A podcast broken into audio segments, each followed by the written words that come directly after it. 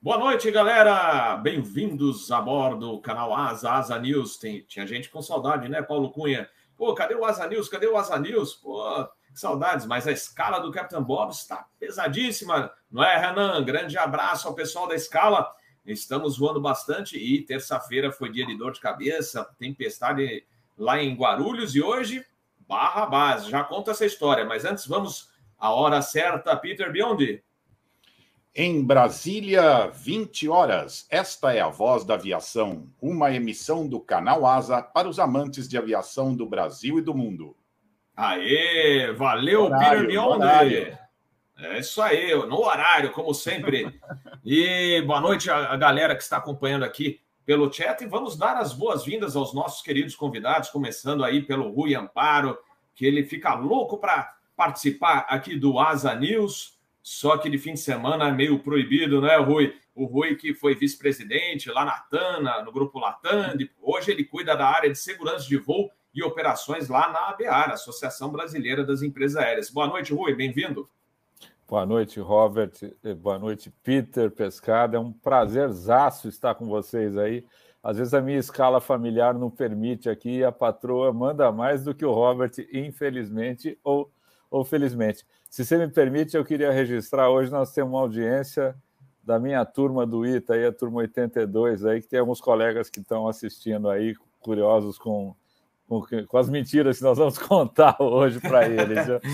bem-vindos, amigos, sejam bem-vindos. Ah, a gente já aproveita para solicitar. Não esqueçam de se inscrever no canal, deixa o sininho ligado, porque toda vez que o Rui for aparecer aqui, vocês já saberão com antecedência e não vão perder nenhum episódio com o nosso querido amigo Rui. Legal, prazer em, em recebê-lo aqui, Rui.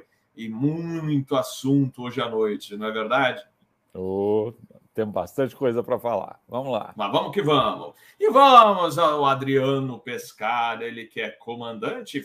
Ah, agora ele está fora do voo, mas morrendo de vontade de pilotar, né, Pescada? Talvez só no Flight Simulator, mas hoje ele pilota, hoje ele é comandante das finanças. Então, ele, que é o CEO da Foquemos Investimentos, hoje ele é o, é o cara que manda lá, pô, aqui é a aplicação correta é essa, a aplicação correta é o próprio comandante das aplicações financeiras. Pescada, bem-vindo a bordo. Boa noite, boa noite, Bob. Boa noite, Rui. Boa noite, Peter. Um prazer sempre estar aqui com vocês. Boa noite ao pessoal do chat que já estava aí ansioso para ouvir essa, essa conversa que a gente traz. Hoje tem muita coisa para falar, hoje tem coisas difíceis para a gente comentar aqui, né? O que a gente está assistindo é muito triste, né? O que a gente está vendo. Mas eu vou começar a minha aqui dando um parabéns especial para uma senhora que está fazendo aniversário. É a senhora Sueli, a minha mãe, está fazendo Aê. aniversário. Parabéns, mãe. Um beijo enorme aí de todos aqui. Parabéns do, do canal Asa. E aí amanhã, amanhã vai ser a comemoração, abraço, vamos tomar uma junto, tem presente, já vou, falei que vou levar o presente para ela de tarde, que tem manual de instrução, vamos, ela já está toda ansiosa, então mãe, um beijo Opa, enorme. Manual de instruções, negócio manual de instruções, tem manual de instruções para o presente. É isso aí. E o Peter Biondi, que também dispensa apresentações, jornalista, amigo de longa data, é, consultor na área de Aviation Airport Management, e ele que está em Atlanta, Georgia, United States of America. Bem-vindo, Peter Biondi. Oi, boa noite a todos aí, Robert, Amparo, Pescada. Uma alegria estar aqui, gostoso, né? Às vezes é uns assuntos difíceis a gente falar, né? É, nem sempre a gente vem sempre animado aqui. A gente vai tentar fazer o melhor aí e deixar as pessoas informadas aí, né? E nesses momentos difíceis, né, todo mundo quer falar para desabafar um pouco, né? Então. É, ó. Mas vamos começar. Ó, pelo menos tem uma notícia boa, Peter. Uh, hum. Saiu hoje. A Ryanair vai dispensar as máscaras a bordo a partir de maio. Olha, notícias boas vindo do exterior aí. E temos aqui em São Paulo também, acho que é quarta-feira, não é? Não é isso? Quarta-feira acho que vão liberar as, as máscaras, pelo menos em áreas públicas onde não tenha lugares fechados. Também, eu não sei a data correta, mas está para. Acho que vão liberar essa semana aí, ou vão anunciar, mas é por aí. Bom, devidas, as devidas apresentações foram feitas, vamos começar. Aliás, um agradecimento especial a um passarinho hoje. o pessoal vai. Passarinho? Não, sacanagem, coitadinho. Mas foi graças a um passarinho que o Capitão Bob está apresentando o episódio de hoje. Vou explicar rapidamente. Hoje é a escala do Captain Bob. Guarulhos, São José do Rio Preto, Guarulhos e depois Guarulhos, Florianópolis, Guarulhos. Só que nós pousamos em São José do Rio Preto e o nosso amigo da manutenção falou assim: comandante, pegou um passarinho no motor direito. Eu falei, é mesmo? Eu nem vi esse passarinho. Aconteceu a mesma coisa em Joinville no mês passado. A gente pousou, não viu passarinho nenhum, não sentiu colisão nenhuma, mas tinha pego um passarinho. É um passarinho, né? Pequena é, dimensão, não, não fez efeito no motor, mas, mas o, o, nosso colega da manutenção reparou nas penas do coitado lá em São José do Rio Preto. Falei, ih, vamos ter que fazer a inspeção nesse motor, né? É, não havia vestígio de sangue. De qualquer maneira, o que, que aconteceu? O voo atrasou para o retorno a Guarulhos. E com isso, a escala retirou a tripulação da, do voo de Florianópolis do bate-volta. Porque se fizéssemos o bate-volta Florianópolis, não chegaria, eu não chegaria aqui onde eu estou agora, na casa do meu irmão Alfred, perto da estação São Judas, metrô em São Paulo, porque foi um caos à tarde de trovoada e granizo. Eu estava no ônibus chegando em Congonhas e aí foi aquele, aquela chuva. Não sei se vocês já viram os vídeos. Em Congonhas entrou água. Aliás, aconteceu no Terminal 3, terça-feira, lá em Guarulhos. E agora aconteceu em Congonhas, na área de embarque, mas a cachoeira mesmo. E granizo, granizo, granizo. O túnel de acesso ao aeroporto de Congonhas foi fechado, que alagou. Aliás, alagamento na Roberto Marinho, alagamento nas Zacarias de Góis, na Avenida acho que a Ibirapuera também tinha ponto de alagamento. 95 árvores caíram em São Paulo. Vocês acham que se eu pousasse às quatro da tarde em Guarulhos, eu ia conseguir chegar agora aqui para o episódio? Não ia chegar. Então, foi por isso que eu agradeci. Tadinho do passarinho, se foi. Mas até conversei com o Rui antes do, de entrar no ar. Como durante a pandemia o, o, o, movimento de aeronaves caiu muito, os passarinhos voltaram para as áreas da pista. Então a gente tem observado muitos casos de bird strike nos aeroportos brasileiros. Né? É, para vocês terem uma ideia, o meu bird strike Joinville aconteceu no dia 10 de fevereiro, né? menos de um, um mês depois, já tive esse mesmo mesma situação em São José do Rio Preto. Teve lá em Curitiba, não foi comigo, mas também foi gravada por um, por um passageiro. Esse estragou bastante o motor de uma 321. Então, os casos bem frequentes. Mas vamos falar do assunto principal de hoje, que é justamente esse conflito. Aliás, está, está entrando na segunda semana, né? Rússia e Ucrânia. Terrível. É difícil da gente falar aqui em poucas palavras. É, a gente vai procurar é, debater bastante o assunto agora nessa primeira etapa do Asa News, mas os prejuízos, vítimas, né, a, os civis que estão sendo mortos, a destruição, é o mais que chateia mais a gente, né? Falar de, de tudo que está acontecendo é bem complicado, mas a gente vai trazer a, ao debate aqui os prejuízos para a aviação. Por exemplo, é, espaço aéreo fechado, uh, o aumento do custo de combustível que vai chegar, e no fim isso aí vai passar para a passagem aérea, né? Então é bem complicado. Mas antes eu só passar um videozinho, porque quando eu fiz a capa desse episódio, é, falando do Antonov 225, ainda não tinha uma confirmação que o avião realmente estava destruído. E hoje, infelizmente, a gente viu a, a situação real. É, o avião foi destruído. Saiu uma notícia já, porque existe um segundo avião no Antonov 225, que já tem alguma parte pronta, não muito, mas tem.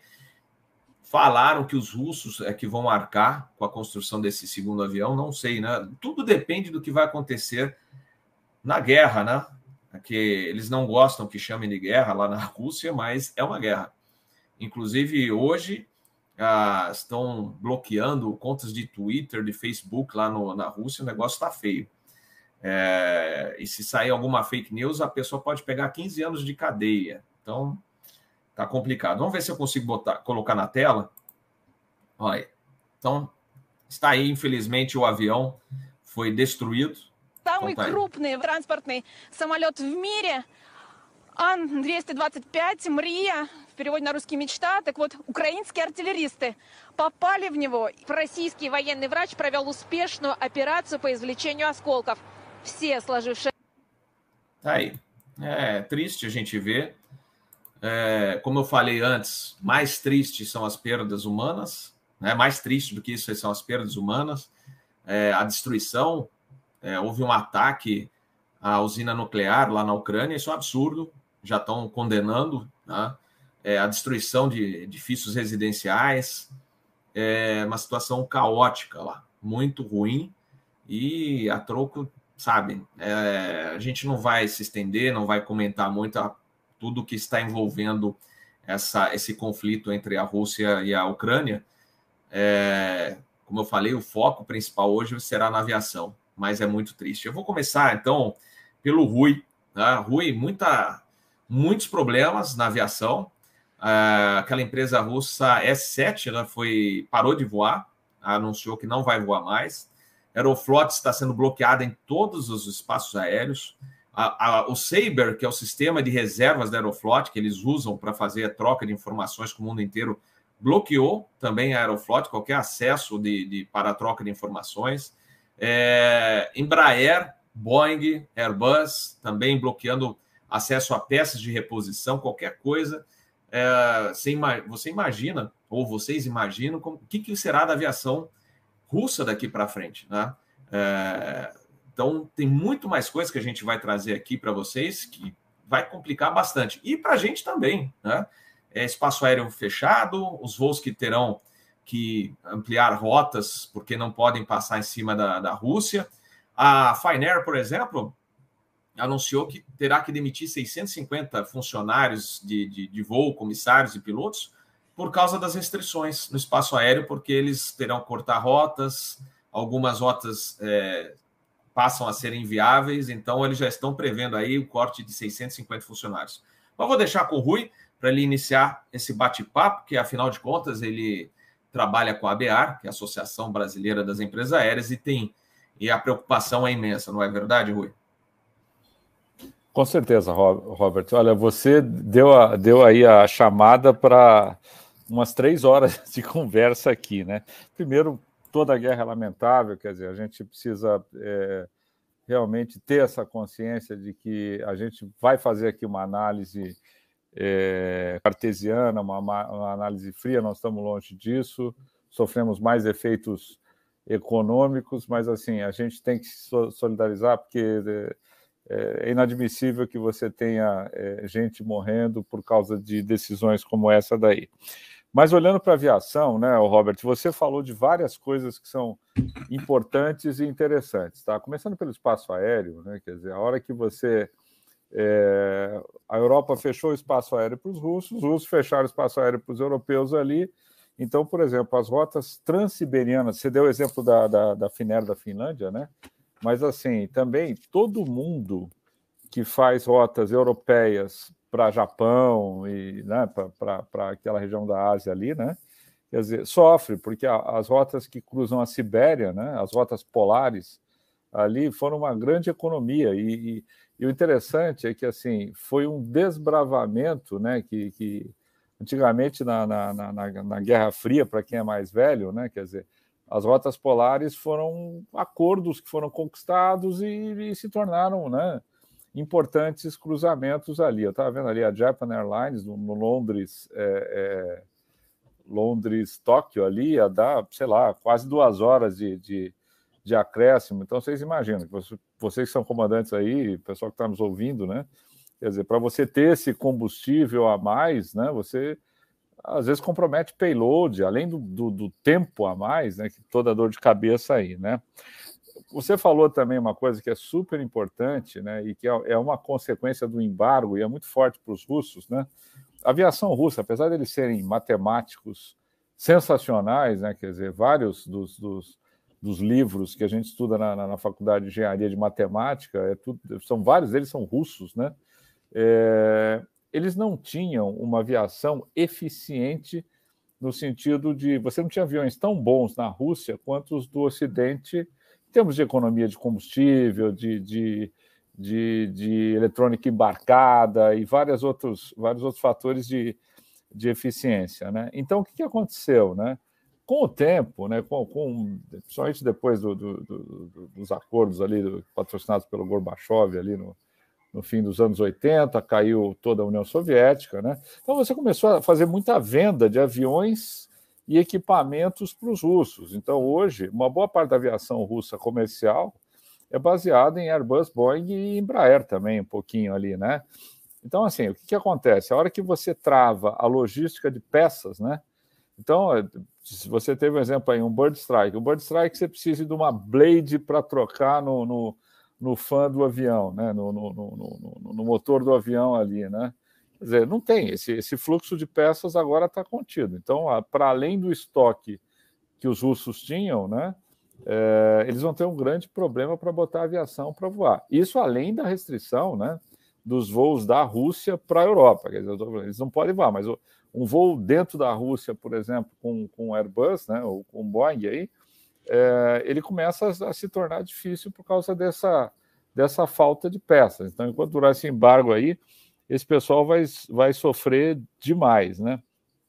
Um outro comentário aí também, se, se, se me permitem, sobre esse Antonov aí, o 225, né? Que, lembrando, né? Ele é um avião, sei lá, da década de 80. Ele, ele, ele, ele nasceu para transportar, ele é um derivado do, do, do, do 124 lá, 129, sei lá, pra, pra, que é o quadri, quadrimotor, para transportar o shuttle soviético, né? E aí ele, ele se tornou filho único, né? Por quê? Porque é muito caro você fazer um avião desse. E ele ainda hoje, quando ele estava voando, ele é totalmente analógico, né? Então, assim, ele é um, ele é um avião que, que, que para você recompor agora, né? É um custo muito alto, né? E para recompor, eventualmente, o segundo avião que eles sempre falavam antes da guerra aí de, de, de, de botar para voar, quer dizer, realmente não tem viabilidade econômica. Então, dificilmente e infelizmente esse avião vai, vai voltar a voar, né? O, o Peter Beyond aí estava me falando, nós por coincidência estivemos juntos sem saber, né? Sem, sem se conhecer com um monte de gente no show de Le Bourget em 1983 e estava lá paradão esse esse Antonov 225 aí já, né? Tem, eu tenho foto junto a junto a ele. Né? Do aeronáutico, né? É uma pena a gente perder um avião desse, né? Pela, pela história que ele tem. Enfim, eu acho que todas essas frentes de, de, de conversa mostram o quanto a aviação está sofrendo, né? Com, a aviação russa está sofrendo, mas a aviação ocidental também está sofrendo com toda essa com toda essa guerra, né?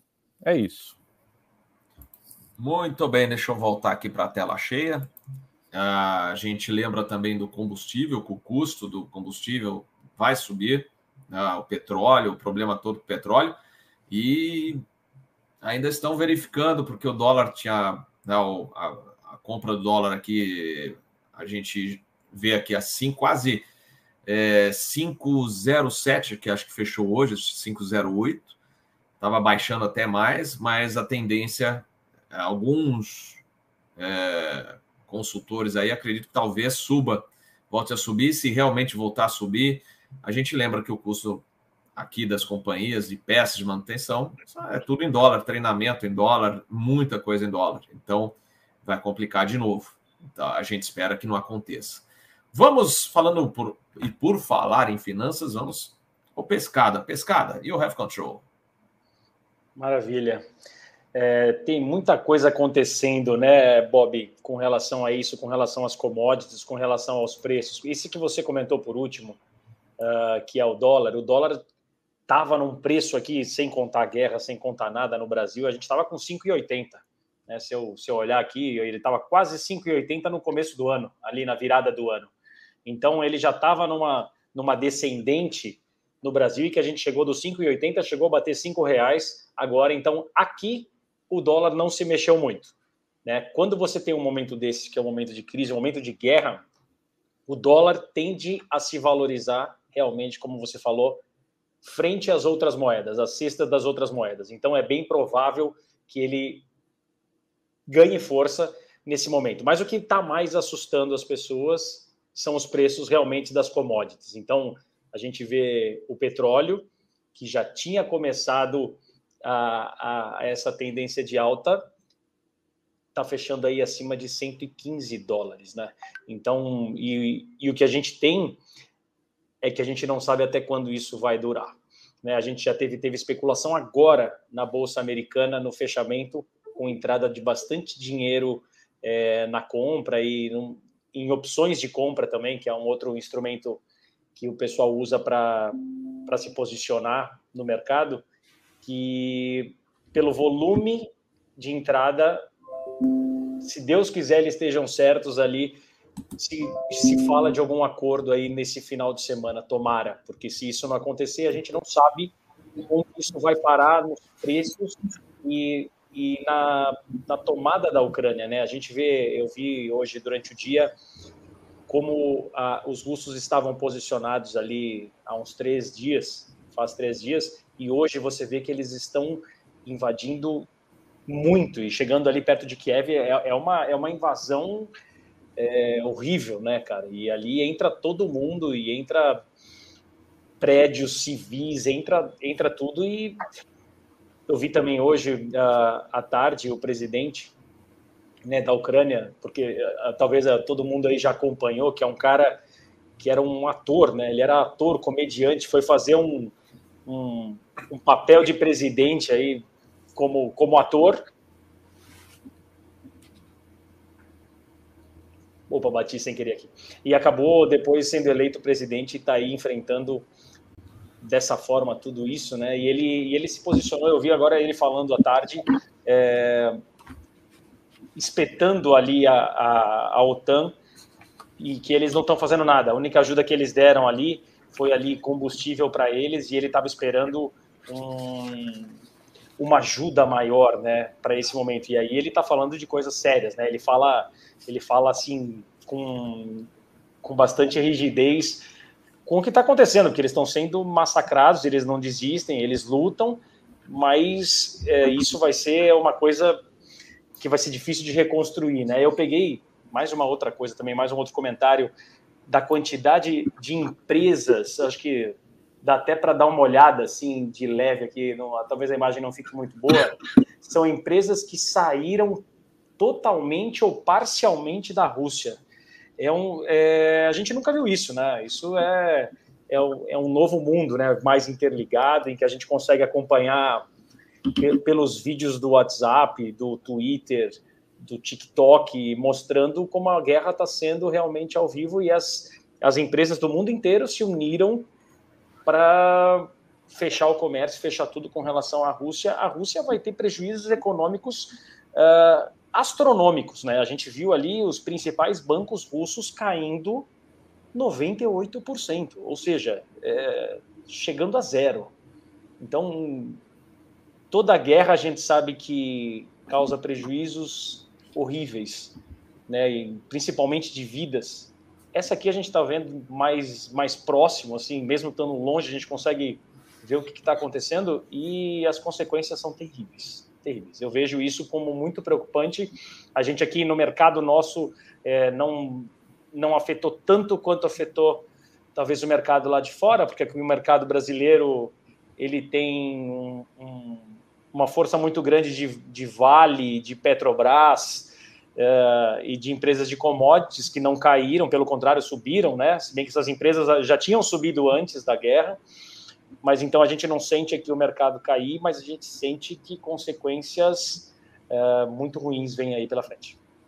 É Valeu, pescada. E realmente a, a, reserva da Rússia baixou muito.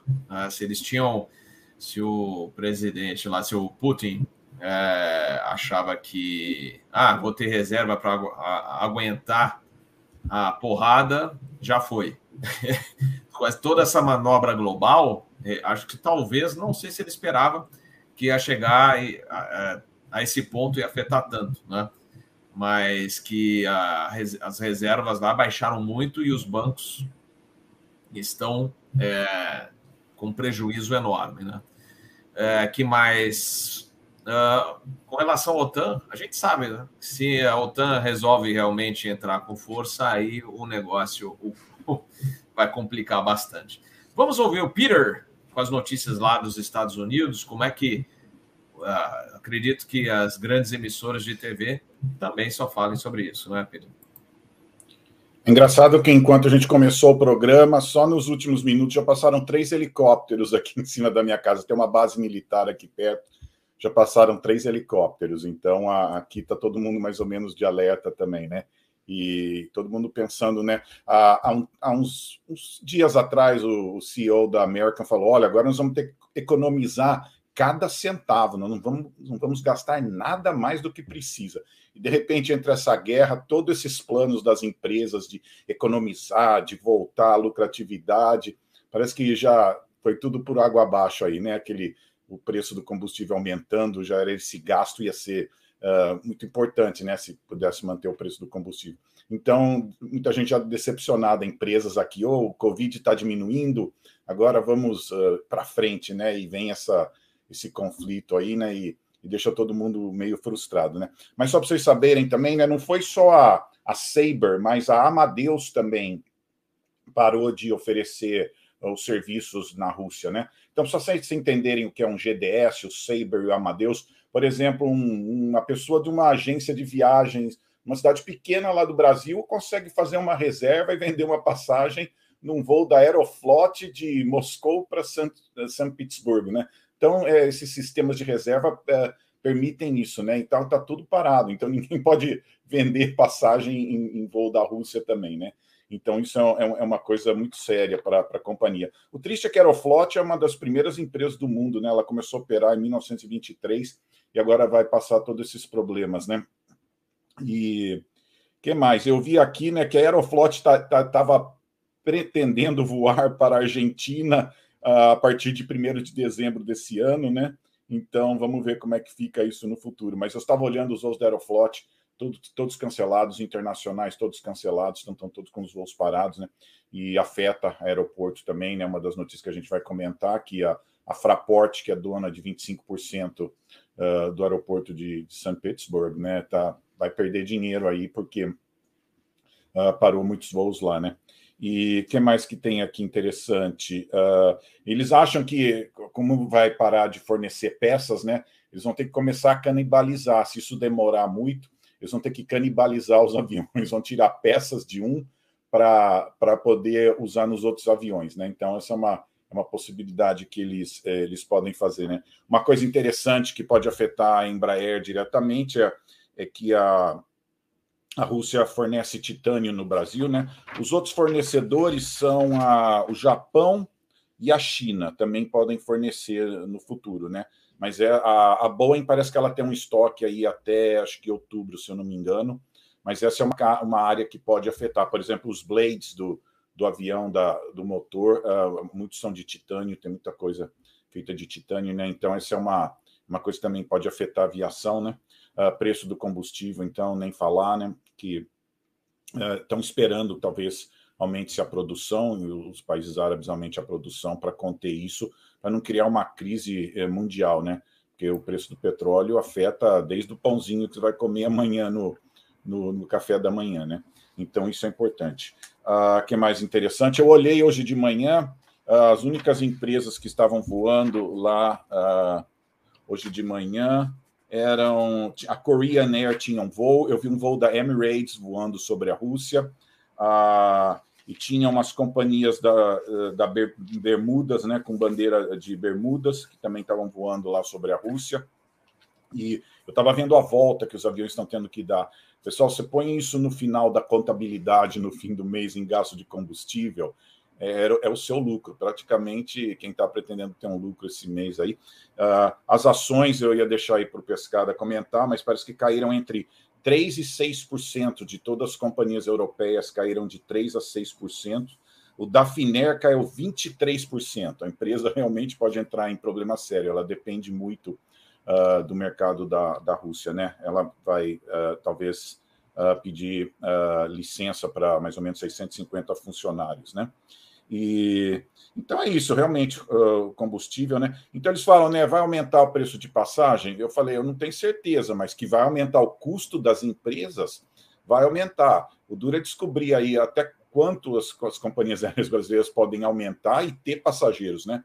Porque se você aumentar demais, também vai cair o, uh, a demanda por passagem aérea. Né? Então, qual é o limite que você pode aumentar? Né? Então, uh, vai aumentar os custos, mas você não sabe realmente quanto você vai poder vai passar isso para as passagens e ter pessoas voando, né? Se ficar muito caro, e aí? O avião vai voar vazio. Então, até o, o CEO da Latam comentou de reduzir a malha, né? Fazer os voos bem enxutos para não ter perda, né? Ter, voar com os aviões cheios, né? Isso é muito importante, né?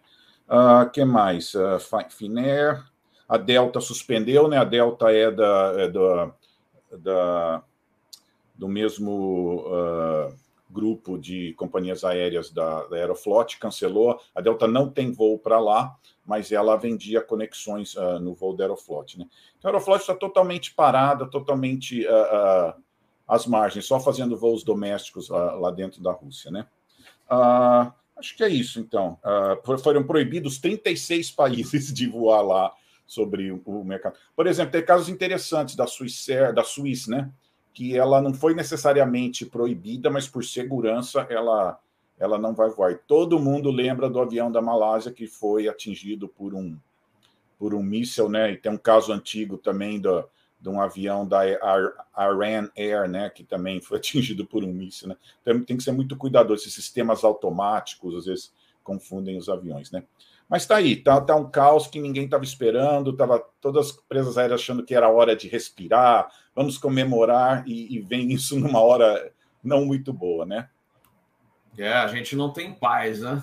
É, saudades do Reagan e do Gorbachev. Eita, nós. Mas vamos que vamos. Ah, que mais? Falando da Rússia, acho que é isso, gente. Depois a gente lembra aí no decorrer aqui do nosso episódio, qualquer detalhe a mais a gente vai trazendo. Olha, dia 9, quarta-feira, tinha comentado aqui, é, parece que o governo de São Paulo pretende realmente liberar as máscaras para o pessoal em locais públicos que não é, sejam fechados, né? ruas, etc. Vamos ver. Né? Lembrando que eu também mencionei da Ryanair, que vai liberar em maio as máscaras a bordo. Então, boas notícias. Notícias ruins de um lado e boas, pelo menos na área da pandemia, a gente está vendo uma melhora significativa né, da, é, da saúde geral aí da população. E os números das empresas aéreas, a gente espera que o conflito lá realmente não se prolongue demais, né, não, não chega a grandes proporções que já estão tomando, é, porque os números já estão melhores, não é, Pescada? Vamos falar da Azul, que essa semana, Rogerson, a Azul está indo muito bem, foi muito bem nos números, então vou passar para você comentar os números da Azul. a Azul foi, foi uma das que divulgou ali o balanço, né? Os outros balanços vêm vem agora, em março, e a gente viu. É, é, é legal de você assistir eles falando, né? Comentando, um monte de notícia boa falando de receita. Então, assim, eles tiveram. É, primeiro, primeiro falando do que o, o, Peter tinha comentado com relação aos preços né, das, das ações, as ações das aéreas foram derrubadas nas últimas duas semanas, é, tanto, tanto aqui no Brasil como fora. Pra vocês terem uma ideia, é, a média das empresas aéreas americanas nessa semana aqui caiu 14%. Então, com a Azul não foi diferente. A Azul caiu 12% na semana passada e nessa semana, numa semana mais curta, de dois dias e meio, caiu 13%. Então, uh, foram bastante afetados aí por, pelo que eles estão prevendo de novo, né, por, por conta de mais uma crise dessa. Mas a, a Azul, quando divulgou o resultado com aquele monte de notícia boa, o mercado não gostou muito. No dia, elas caíram 5%. E aqui eu vou trazer os principais highlights ali da, da apresentação da Azul, que mostraram uma receita recorde, né, no trimestre, então eles tiveram ali 3,7 bilhões. Comparado, ele, isso a gente não consegue comparar com 2020, né, porque 2020 foi o ano forte ali da pandemia, mas comparado com 2019, a receita da Azul foi 14% a mais do que 2019. Eles conseguiram a, a, tarifa média, né, que é uma coisa que as, as empresas disputam muito e olham muito ali na concorrência. A Azul tinha uma tarifa média em 2019 de 420 reais eles conseguiram repassar esse aumento de passagem para 474 reais. Você vê que ali é quase uns 15% de aumento para 2021. eles tiveram, mostraram um, um, ponto que eles falam, né, que, que eles foram muito prejudicados foi com, com relação ao combustível. O preço do combustível em 19 foi 2,60, mais ou menos, o litro.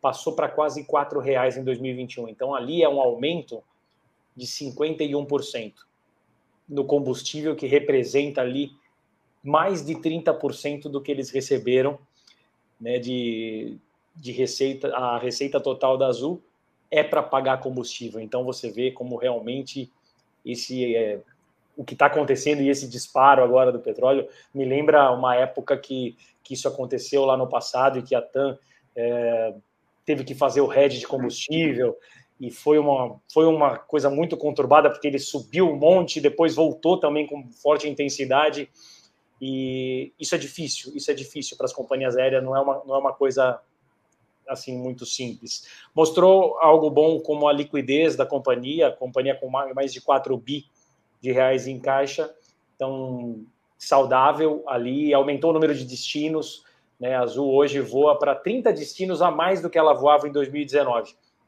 E aí o resultado operacional dela, tirando ali despesa financeira e outras coisas, foi positivo também de mais de 500 milhões. E o EBITDA, que é ali é, também esses ganhos antes de pagar os impostos, chegou a um bilhão.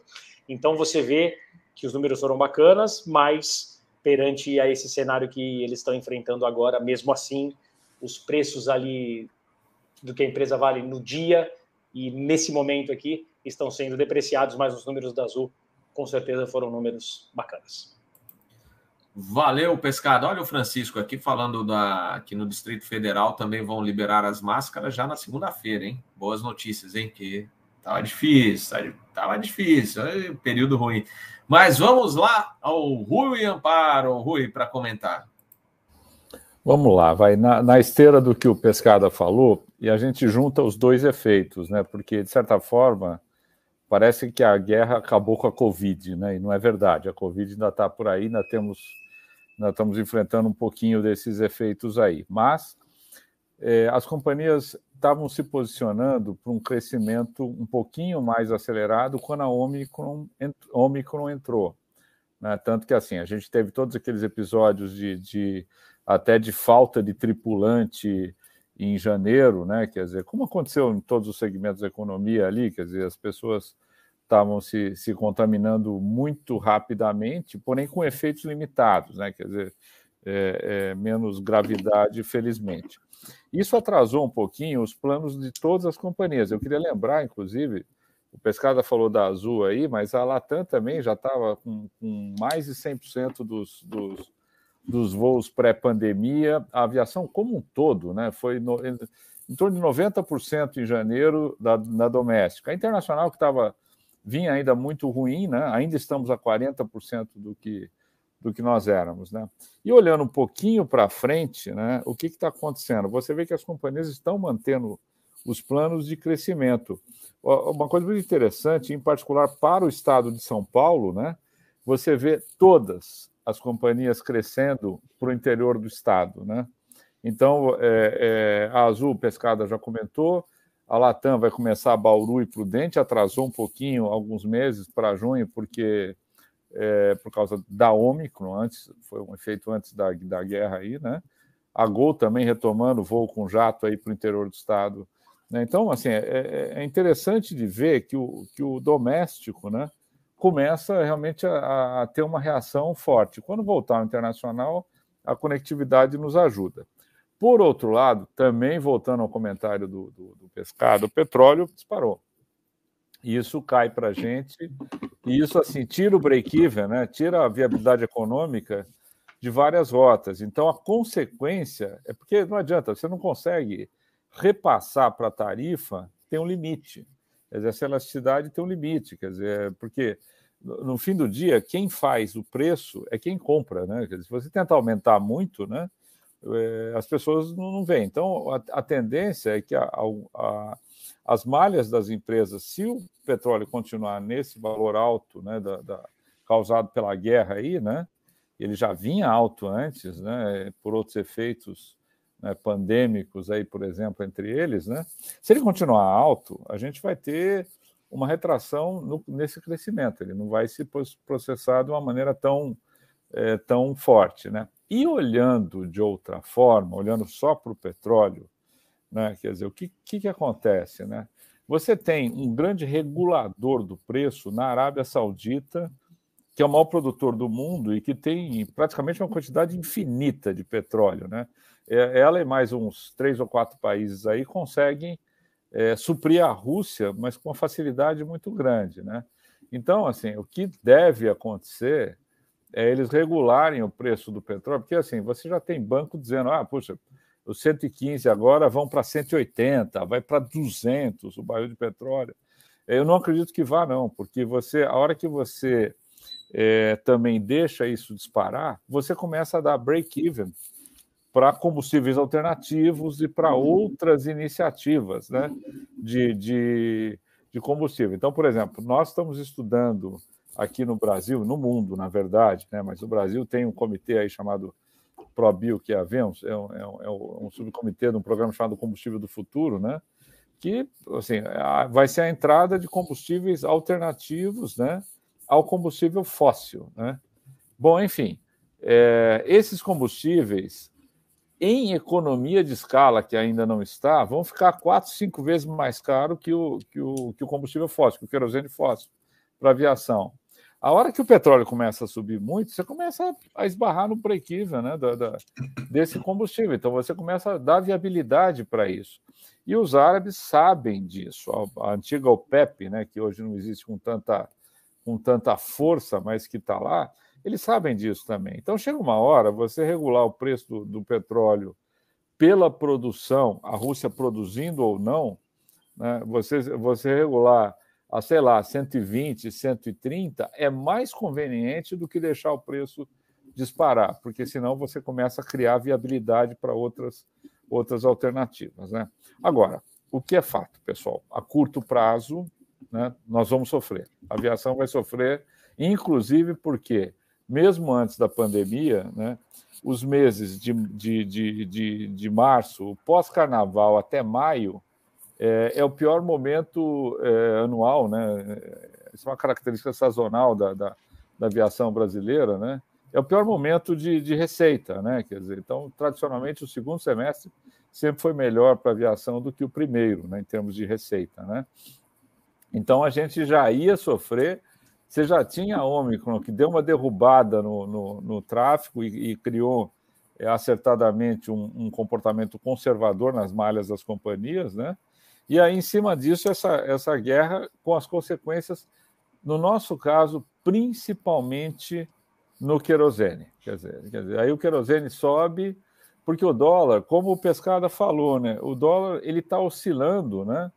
E, obviamente, a tendência é que, que o, invadindo a área do Pescada, me perdoe aí, me corrija, viu, Pescada? Você, a tendência é, é, da, é do mundo se proteger em títulos americanos, então o dólar se valoriza. Mas o que está acontecendo é que uma parte do capital especulativo está vindo para o Brasil também, porque você tem uma taxa de juros tão alta né, que, que você está tá conseguindo atrair capital, que era o efeito que o Pescada falou, ele estava descendo. Passou dos 180, a gente é, é, chegou a fechamentos de, de cinco reais. Né? Hoje ele subiu, mas ontem ele baixou. Então ele está meio, meio instável. Né? Lembrando que, que 60% do custo é, de uma empresária no Brasil é dolarizado, né? Entre, entre o combustível, peça de manutenção, leasing, por aí vai, né? Então a gente a gente vai vai estar tá nessa angústia, né? Na minha opinião, muito mais pelo custo do querosene do que pelo dólar, que pode disparar também se essa guerra ganhar uma outra proporção, né? Por exemplo, se você, a hora que, você, que a OTAN não entra na guerra, porque não é um país da OTAN, se ela entrasse, você configuraria um outro estágio de guerra. Então, assim, é uma coisa, eu não queria nem entrar nesse aspecto é, é, político, geopolítico, né, ou, ou, ou, estratégico aí, né? Mas se essa guerra ganhar outras proporções, né, aí sim você, você complica um pouquinho mais para a gente aqui, é, além do que já está complicado, né? Então você vê que o, o panorama nosso aqui é um panorama, é, é, sobretudo, volátil, né? Quer dizer, não, não, tem gente que é muito pessimista, tem gente que guarda um certo otimismo, não, porque essa guerra vai durar algumas semanas, depois para, né? Mas assim, o fato é que a previsibilidade que nós temos, ela é, ela é muito baixa. Não, não tem guru que consiga dizer o que, que vai acontecer, né?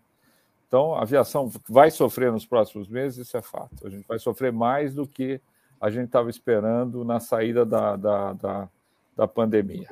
É isso.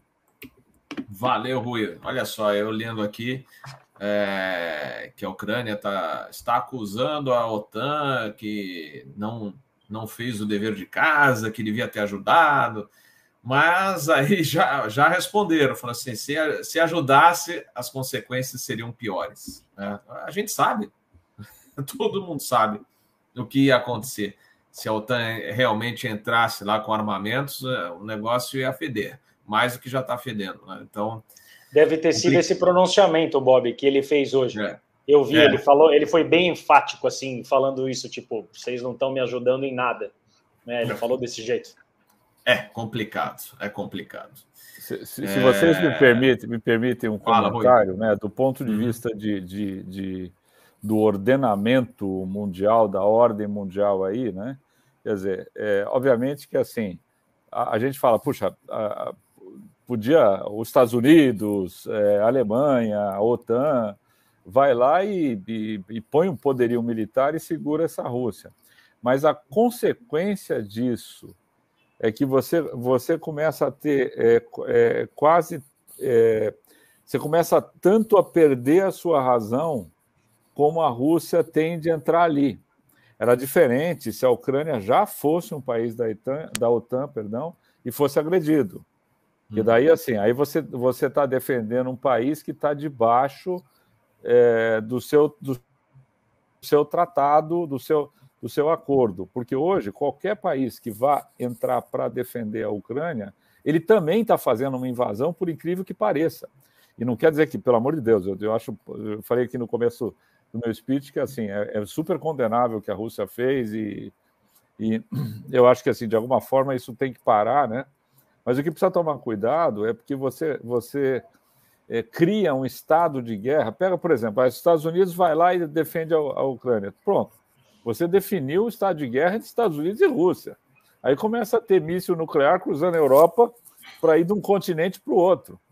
Então, assim, esse, esse, a delicadeza do Estado também, né, quer dizer, é, é, ela requer uma estratégia militar, uma estratégia de guerra muito cuidadosa. Se você lembrar da Segunda Guerra, você fala, meu, o país declarou guerra para. Aqui, o Brasil declarou guerra para a Alemanha, nós fomos brigar na Itália. Então, assim, você acabou entrando num estado de guerra. Afinal, os aliados se definiram na Segunda Guerra. Aqui é diferente. É de... Quando você fala uma sanção econômica, porque um país soberano foi atacado por um outro país, e eu não concordo com isso, né? Quer dizer, então, assim, eu, eu imponho uma sanção, é diferente de você entrar num estado de guerra. Ele é um outro, uma outra conversa. Se você entra no estado de guerra, você vai ser, você vai atacar, mas vai ser atacado também. Você é passivo de, de ser atacado. Então, você perceba que aí a estratégia da OTAN, né? É, ela é algo de, uma, de, um, de, um, de um fio de navalha agora para ver o que acontece. Porque se ela entrar, não pode parar mais. Aí, aí, aí você pode, no limite, você vai defender a Ucrânia, mas você vai atacar a Rússia. Porque assim, senão fica uma guerra eterna, né? É complicado isso, hein? É, é, é verdade. E falando outro detalhe, inclusive, dessa guerra, que até o pessoal da ISS, né, da Estação Internacional é, Orbital, corre risco de ficar é, sem é, materiais ou, ou atrasar o envio de materiais, porque também a Rússia está né, nesse processo de mandar astronautas ou mandar equipamentos lá para a estação orbital, e agora o negócio complicou. Uh, vou passar para o Peter. Olha, falaram aqui no chat, é um, um, tom de brincadeira, mas que a gente notou, né? É como se Covid deixasse de existir nos últimos noticiários, né, nos últimos dias. Né? Não se fala mais nisso. Inclusive, dos nossos amigos de Petrópolis que sofreram bastante com as chuvas, não falaram mais. Então, É, são as coisas da, da imprensa. Mas vamos lá. Peter. Ah, só antes de falar da Azul, só uma, uma questão muito uh, rápida sobre petróleo. Uh, eu participo de conferências aqui, vem os especialistas assim, que estudam muito esse assunto. Mas uma vantagem da Arábia Saudita é que ela tem o preço de produção mais baixo do mundo. Não só eles têm muito petróleo, mas o petróleo está bem perto, fácil de explorar. Elas tinham, eu não lembro os números exatos, mas qualquer coisa assim de 5 dólares por barril. Depois disso, o mais próximo acho que era 12 ou 14. Então a Arábia Saudita ela produz muito barato. Então ela pode quebrar quem ela quiser no mundo ela baixa o preço, ela vai continuar ganhando dinheiro e ela pode quebrar qualquer uh, outro país no petróleo. Né? Ela até teve alguns uh, problemas com a Rússia. A Rússia teve uns problemas aí, porque a, a Rússia queria produzir mais para ganhar mais dinheiro e a OPEC brigou uma época aí, houve um desentendimento aí com a Rússia, mas depois se acertaram, né? Então, só para explicar isso, né? Exatamente isso que o, uh, o Amparo falou, né, que se você também aumenta demais o shale, né, que é o crack, né, que é o, um tipo de petróleo de rocha que eles produzem aqui, ele fica viável, né? Então, o que aconteceu ultimamente? O petróleo baixou demais, quebrou essas empresas. Se o petróleo aumenta demais, essas empresas vão voltar a produzir esse tipo de petróleo, né? Então, essa coisa estratégica de manter o preço o suficiente para você ganhar, mas não ah, alto demais que vai uh, permitir a produção de outros produtos. Né? Uma empresa de nylon fez, fez isso há vários anos atrás. Ela percebeu que se ela aumentasse muito o preço, uh, outro, iam produzir outros materiais. Então, eles mantiveram exatamente para as pessoas ficarem presas àquela empresa. Né? Então, só uma coisa sobre, sobre uh, preço de petróleo, né? como é que funciona. Então, a Arábia Saudita produz bem barato, isso que é a vantagem deles, né? E só para Azul, né? Eu estava olhando os números também, é muito interessante, né? Eu olhei aqui, né? A Azul já está com 14 milhões de passageiros no plano de fidelidade. Isso aí é um, é um número impressionante pela população brasileira. Ter 14 Uh, milhões de passageiros, né? E quando você olha, né, eles fizeram o trabalho de casa, fizeram bem feito, né? O que derrubou isso é quando chega em, em é, imposto e depreciação, né? Isso que derruba, né? Então, eu acredito que ainda os impostos no Brasil ainda estão um pouquinho alto, né? Você vê nessa situação aí, né? Uh, carga, né? Foi uma área muito boa da Azul, né? Tem uma moça lá muito boa, Isabel Reis, que trabalhou comigo na Vara, então parabéns para ela. Eles estão fazendo um bom trabalho. A carga tem sido uh, uma área é, muito valorizada nas empresas aéreas. Eu era de uma época que, ah, carga, não, departamento de carga, se der, leva, se não der, não leva carga. Né? Agora, é a estrela das empresas, né? Tiveram um desempenho muito bom de 1,1 bilhão, né? Então, essa uma área que está crescendo aí, né? E então aí, né? A Azul crescendo com, com uh, voos espalhados no Brasil, acho que são 150 destinos, né? Ela criou e, e eles ressaltaram muito isso, né? Que a, vantagem competitiva que a Azul tem é uma malha uh, bem diversificada, em muitos lugares que não tem tanto competição, e uma frota diversificada que permite você usar o avião certo para a rota certa, no horário certo, né? Então, isso é uma coisa muito interessante que a Azul soube fazer. Enquanto algumas empresas ficaram preso no modelo de negócio low cost, só um tipo de avião, só um tipo de avião, a Azul conseguiu se libertar dessa miopia, né? E conseguiu, olha, peraí, podemos ter vários aviões, é tudo uma questão de criar um bom network, né? Então, muito importante. Inclusive, saiu uma notícia hoje: o Marcelo Bento, que era o diretor de Network Planning Alliances, uh, saiu da Azul e ele está indo trabalhar nos aeroportos. Uh, esqueci o nome da empresa aqui, é da AENA Airports, né?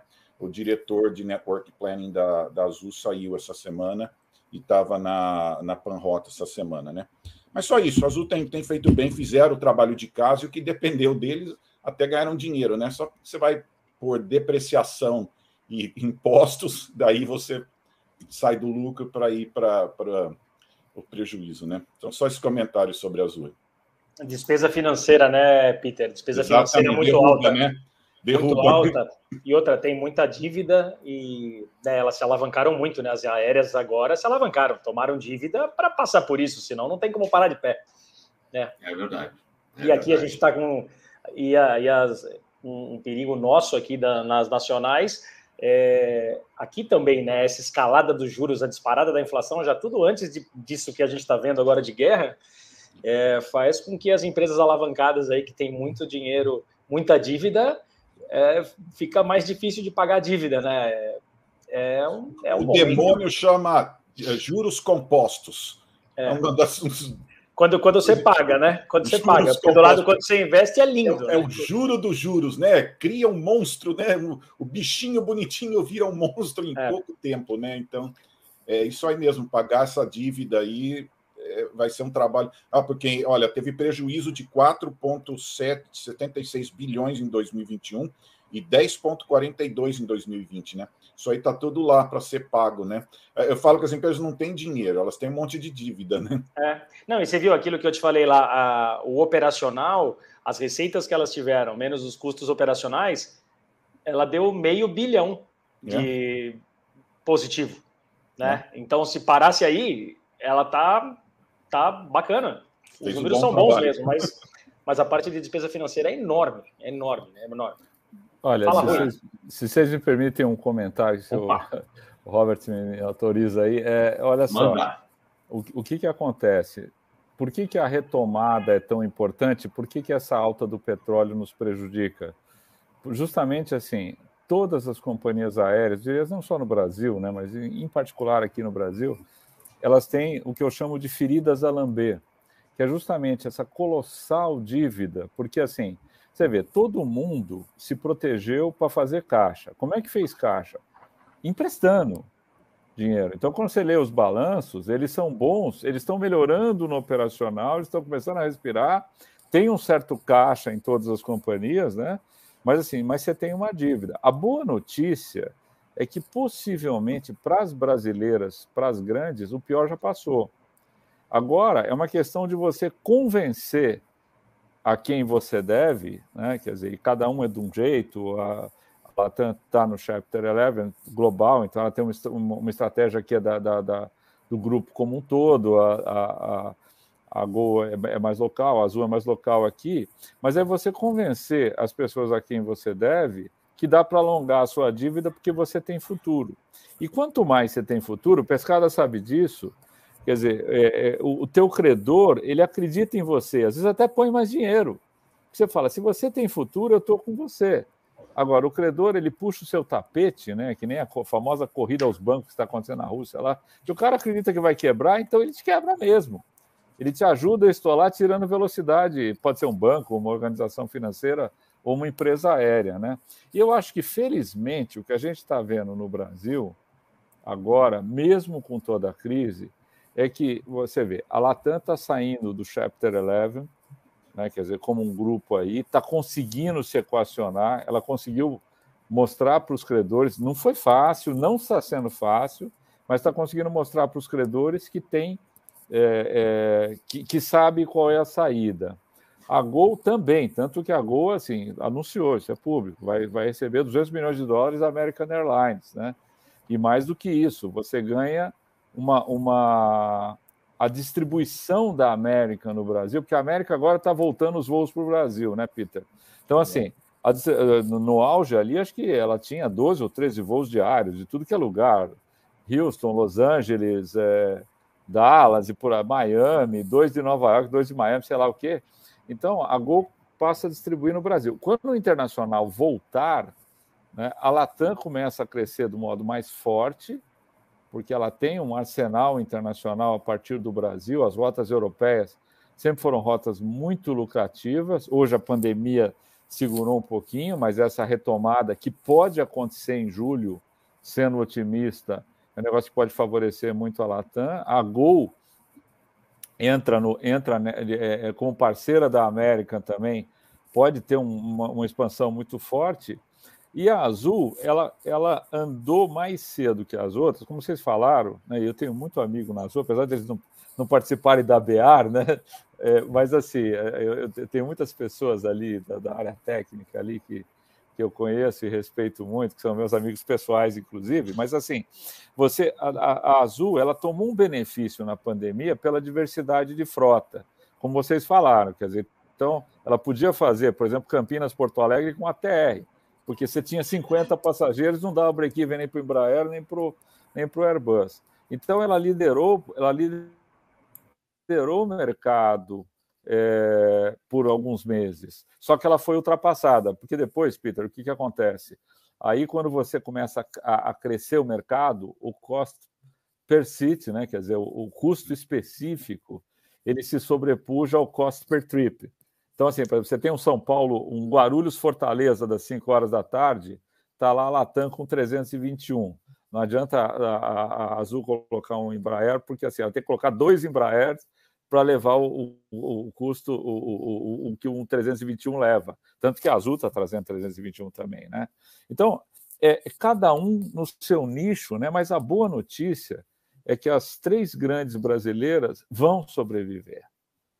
E aí, assim, então, assim, eu, eu acredito muito nisso, quer dizer, claro, aparece uma outra variante da, da, da Covid aí, a gente engole a língua, infelizmente. Mas a gente está vendo que foi muito esforço, muito sangue, muita competência empresarial, mais acertos do que erros.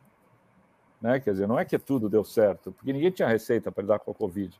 Mas o que a gente está vendo é, é, que, assim, e vamos lembrar, assim, aqui no Brasil você não teve injeção de dinheiro público, você não teve empréstimo subsidiado, não teve nada.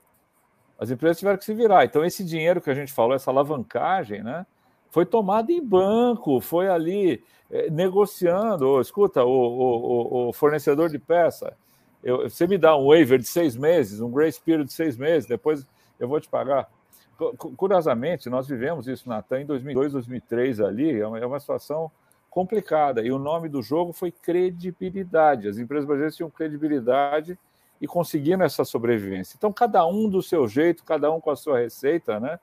E agora, assim, voltando, você vê que quem é, é, é, é, quem não teve bala, infelizmente, que foi a Itapemirim, né? Que tinha muito boa vontade, mas assim, eu não quero nem entrar em aspectos, ah, se, se, se, se fez, mas, mas fez mau planejamento, não estava preparado para o tranco, porque o tranco é muito grande, a aviação é um troço muito sério. Você, quando está tudo bem, você já está no pré-stall.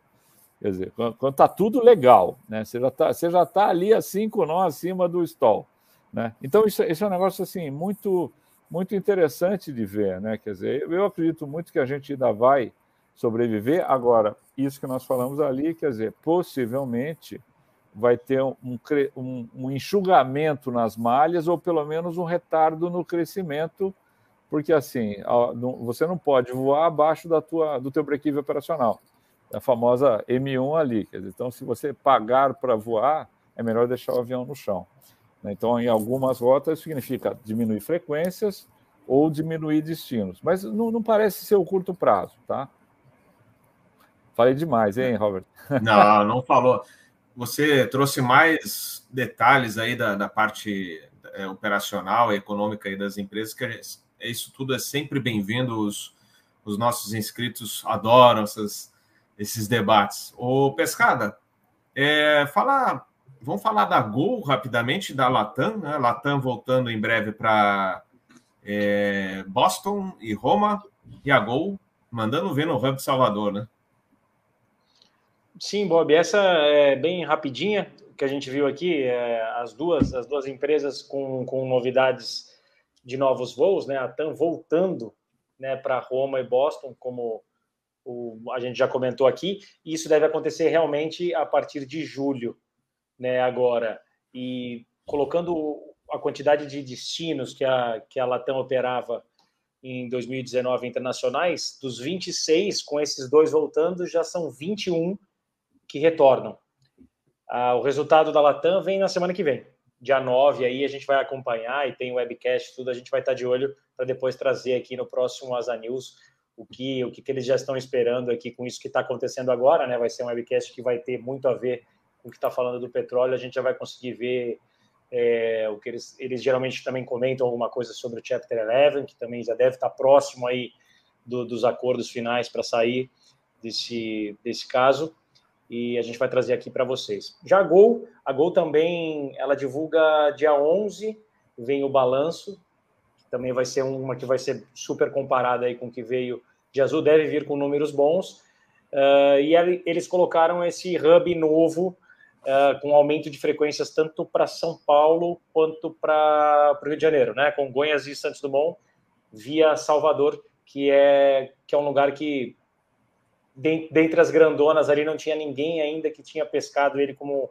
um grande aumento ali de oferta para essa rota. Eles fizeram um estudo de rota e disseram que ali acho que é a, é a 13 terceira rota uh, mais rentável do país, que é Salvador, Congonhas. E eles estão de olho nisso. Legal, legal. É, a Gol já montando. Tinha começado, na realidade, montar aquele hub de Salvador, só que aí veio a pandemia, foi tudo para o água abaixo, aí agora é, recuperaram, então realmente colocando muitos voos lá. A Azul, por sua vez, usa Recife né, como hub é, principal, tem Campinas, é, tem Confins, é, são os grandes hubs. A Latam já é Guarulhos, Guarulhos, Congonhas, mas Guarulhos principalmente, e Brasília. Brasília é o forte né, da, da Latam também. Então são os, os grandes hubs aí que, da, das empresas brasileiras. Alguém gostaria de comentar, Rui ou, ou Peter, sobre Latam e Gol? Senão a gente comenta da ITA, né? Só, só rapidinho aqui, ó. Uh, em Boston tem 350 mil brasileiros na grande Boston, então é um bom mercado. E agora que a Latam está grudada com a Delta, a Delta também tem uma operação muito forte em Boston, então deve oferecer conexões muito boas, né? Mas é engraçado que até um tempo atrás eles eram concorrentes, né?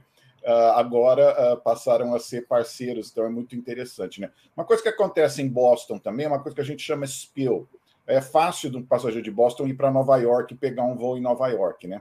Então, alguns aeroportos são muito perto, né? Viracopos, uh, Guarulhos, tem isso que a gente chama spill, né? Que passageiro tem a opção de ir para um outro aeroporto, né? E Roma são 660 mil brasileiros morando na Itália no momento, né?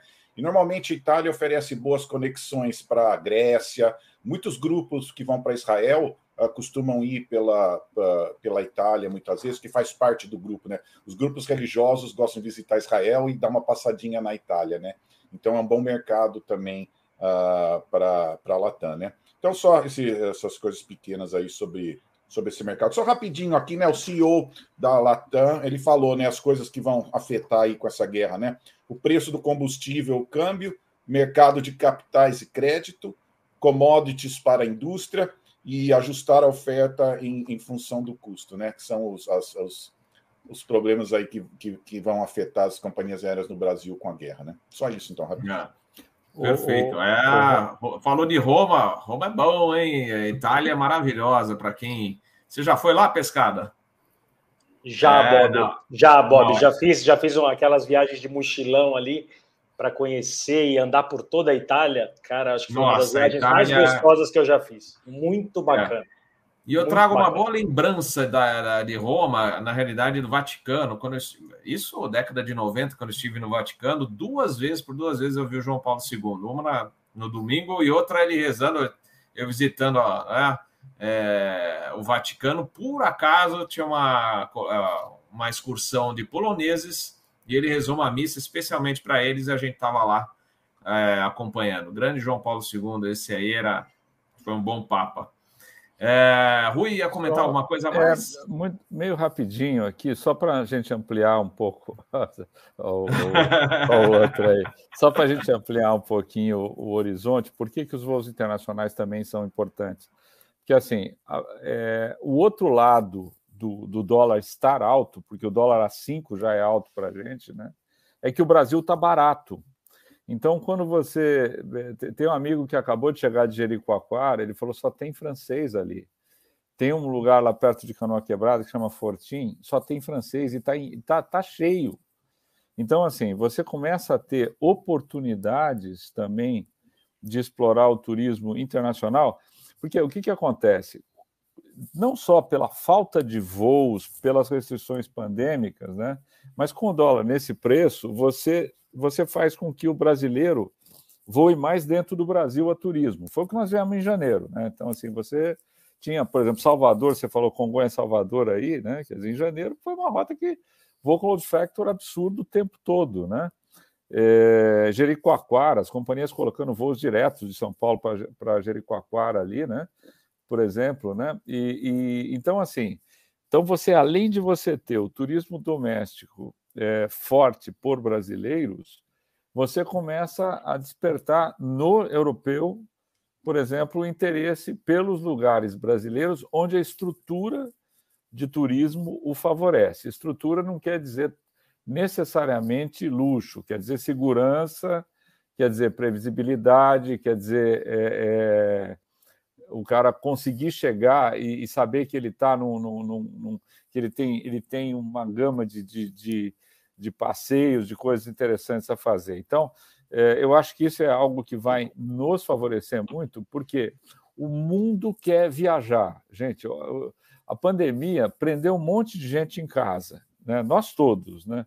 Então está todo mundo né, ansioso nesse fim de pandemia aí para fazer algo. E nesse aspecto, a gente, nosso turismo, né, quer dizer, a nossa captura de viajantes estrangeiros também é interessante, porque assim, da mesma maneira como, como esses destinos que vocês falaram aí, Roma, Boston, eles acabam tendo gente de lá para cá, daqui para lá, mas de lá, normalmente de daqui para lá é 70%, né? Quer dizer, os brasileiros são 70% tradicionalmente das, da, da, da, ocupação das rotas europeias, mas está na hora da gente capturar, é, usar esse dólar alto a nosso favor, tá? É isso.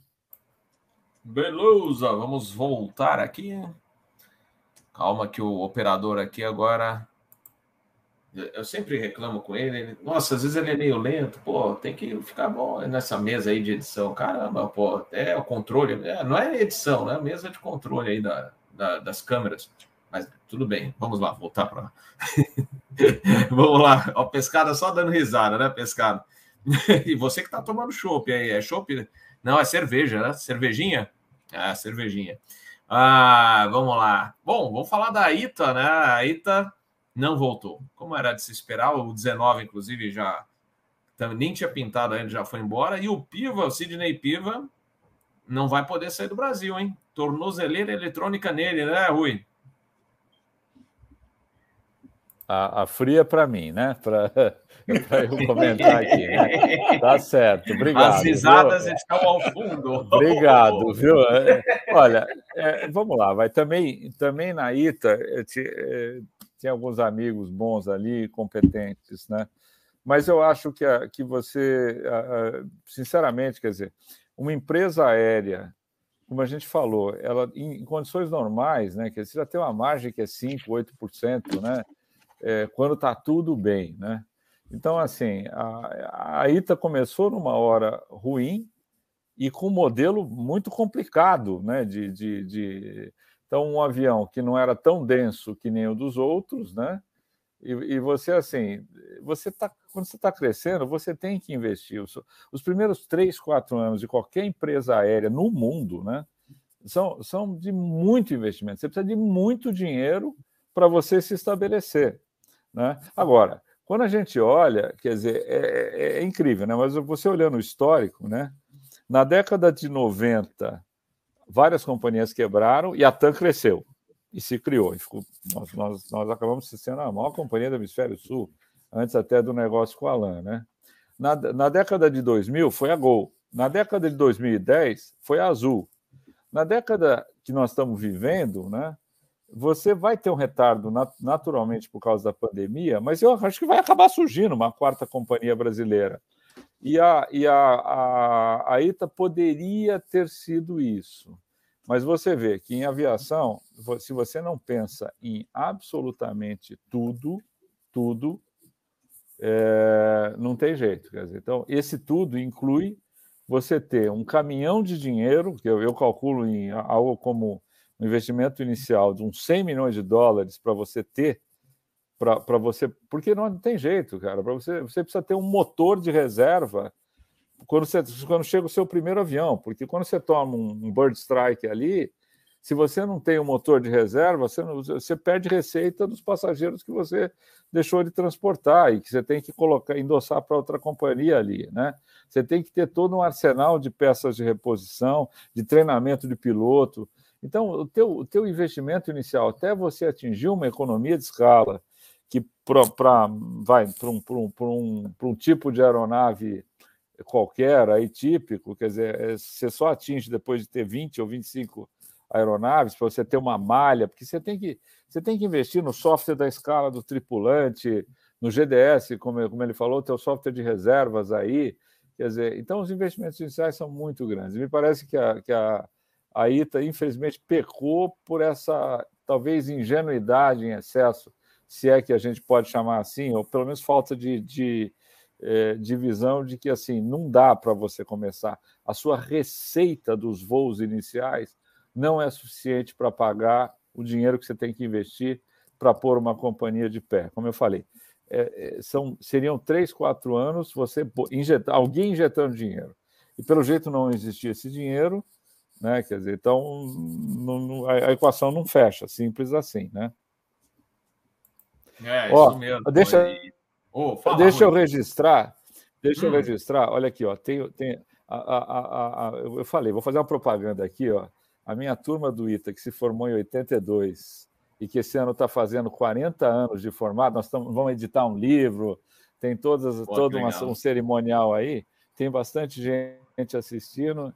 E, e, olha, em especial tem um colega, um, um, amigo meu que mora em Luxemburgo, trabalha na, na, na indústria aeroespacial europeia já há muitos anos, chama Maurício Fuco, acabou de mandar um abração aqui no, no chat. Eu queria registrar um abraço para toda a turma que junto com a minha mãe estão assistindo aqui, dando uma força, e a gente agradece muito, né, Bob? Obrigado aí, viu, pessoal? O espaço Vai sempre lá, aberto Bob, aqui, hein, Rui? Não, que é isso, Rui. Tem que agradecer mesmo. Aliás, mandar um abraço para um amigo nosso, hein, Rui, que está aqui assistindo, que participou já do canal Asa, tem que voltar, né? Daniel, Daniel Gonçalves está aqui assistindo com a gente. Opa, Mandou uma explicação um boa da ISS também. O Tiago Brenner, grande Tiago Brenner, é o especialista em performance de aeronaves, escreveu um super livro que eu já recebi. Obrigado, Tiago. Também dá aulas de performance e também tem o canal dele, que é muito bom, né? É Aircraft Performance. Não deixem de visitar. E ele que é comandante de Boeing 737 numa empresa de cor laranja. Qual será? Mas vamos que vamos. Uh, pescada, Peter, gostariam de comentar aí, tá? Ah, não, exatamente, ele falou isso, né? Eu estava fazendo um cálculo de 2018, acho que da Latam, ela gerou 10 bilhões para ter 200 milhões de, de ganho no final. Olha como as margens são pequenas. Você tem que gerar 10 bilhões para no finalzinho ganhar 200 milhões, né? Então tem que entender isso. Quem entra em companhia aérea tem que pensar nisso. Mas só uma coisa que veio na minha cabeça: um dia eu estava assim de bobeira, eu falei, deixa eu ver quantos aviões tem de São Paulo para os Estados Unidos. Num dia, haviam 17 voos só de Guarulhos para os Estados Unidos para 11 destinos diferentes. Olha como o Brasil chegou numa potência. Quantos países do mundo tem todo, tudo isso de voo para os Estados Unidos? Poucos, né? Então, como o Brasil estava bem, né? Estava numa fase muito legal, né? É, mas olha, só por curiosidade, 17 voos num dia, só de Guarulhos, hein? E para 11 é. destinos, né? Como Eu me lembro a época, Peter, que a gente conseguia. Meu pai conseguiu o Panrotas e acho que o Rui lembra dessa época, long time ago, quando vinham as companhias Transbrasil, Varig Cruzeiro com aquelas flechinhas, ó, saindo daqui para cá, daqui. E você só tinha, se não falha a memória, era Miami, Miami, Nova York, é, Los Angeles também, mas era só Varig e Panam, é, e saindo o Galeão. Você tinha, você tinha a, Br a Brunif para Los Angeles, saindo ah, de Viracopos. Do, pelo aquele... Peru, passava pelo Peru. Passava com aqueles aviões com, com, com, a pintura do Calder, do Alexander Exato. Calder. É, os aviões muita todos, mala no Peru. Os, DC-8, é, os DC-8 todo coloridos da, da Brunif, era sensacional. Exatamente. É, aliás, o meu pai, bem lembrado, Rui, o meu pai chegou a embarcar nesse voo, é, desembarcava em Viracopos, né? Passava, que, não sei, eu não me lembro se ele chegava até o Galeão. Era um DC-8 mesmo, e meu pai reclamava do serviço de bordo da Braniff, que era terrível. Então, já naquela época ele falou: Nossa, é, foi terrível. Ele estava estava viajando aí a, a, serviço e voo atrasou pra caramba. Minha mãe desesperada, minha mãe sempre foi preocupada com o negócio de. É, tem filho piloto, tem o outro filho também trabalha na área de aviação só que ela morre de medo de voar. Então, já viu, atrasou o voo do meu pai. Naquela época da Braniff, não tinha celular, não tinha nada. e era difícil você fazer um telefonema. Você imagina, voo atrasado, ele não aparecia, o que foi o caos lá em casa. Mas bem lembrado. Mas é, era interessante, né? Panam, cheguei a embarcar de 707 da Varig para os Estados Unidos e voltei de 707 da Panam de lá. Depois vieram os, os Boeing 747, os DC-10, é, bons tempos. Mas vamos lá. Temos mais, acho que duas notícias que a gente queria comentar aqui. É, vou ver até se não tem algumas outras que eu mandei é, entre ontem e hoje, mas uma que chamou a atenção foi na JetBlue. Um comandante foi afastado, acho que está detido, né? Porque nos Estados Unidos o negócio é bem pesado. Inclusive, quando eu fiz a prova da FAA no, no final do ano passado, tinha uma questão.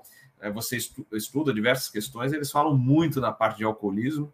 Foram fazer o bafômetro no comandante, estava bem acima do.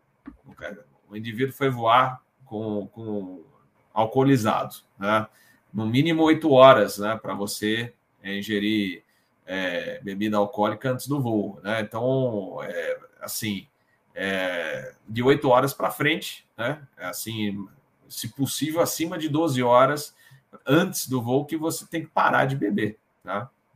E, e se estipulou que oito horas ainda vai, mas certamente ele deve ter ingerido é, é, menos, né, com muito, menos antecedência em relação ao voo, era de Buffalo para Fort Lauderdale, e, e aí foi não só afastado, como também detido. Né? Então, bem, complicou a vida dele, não é, Peter?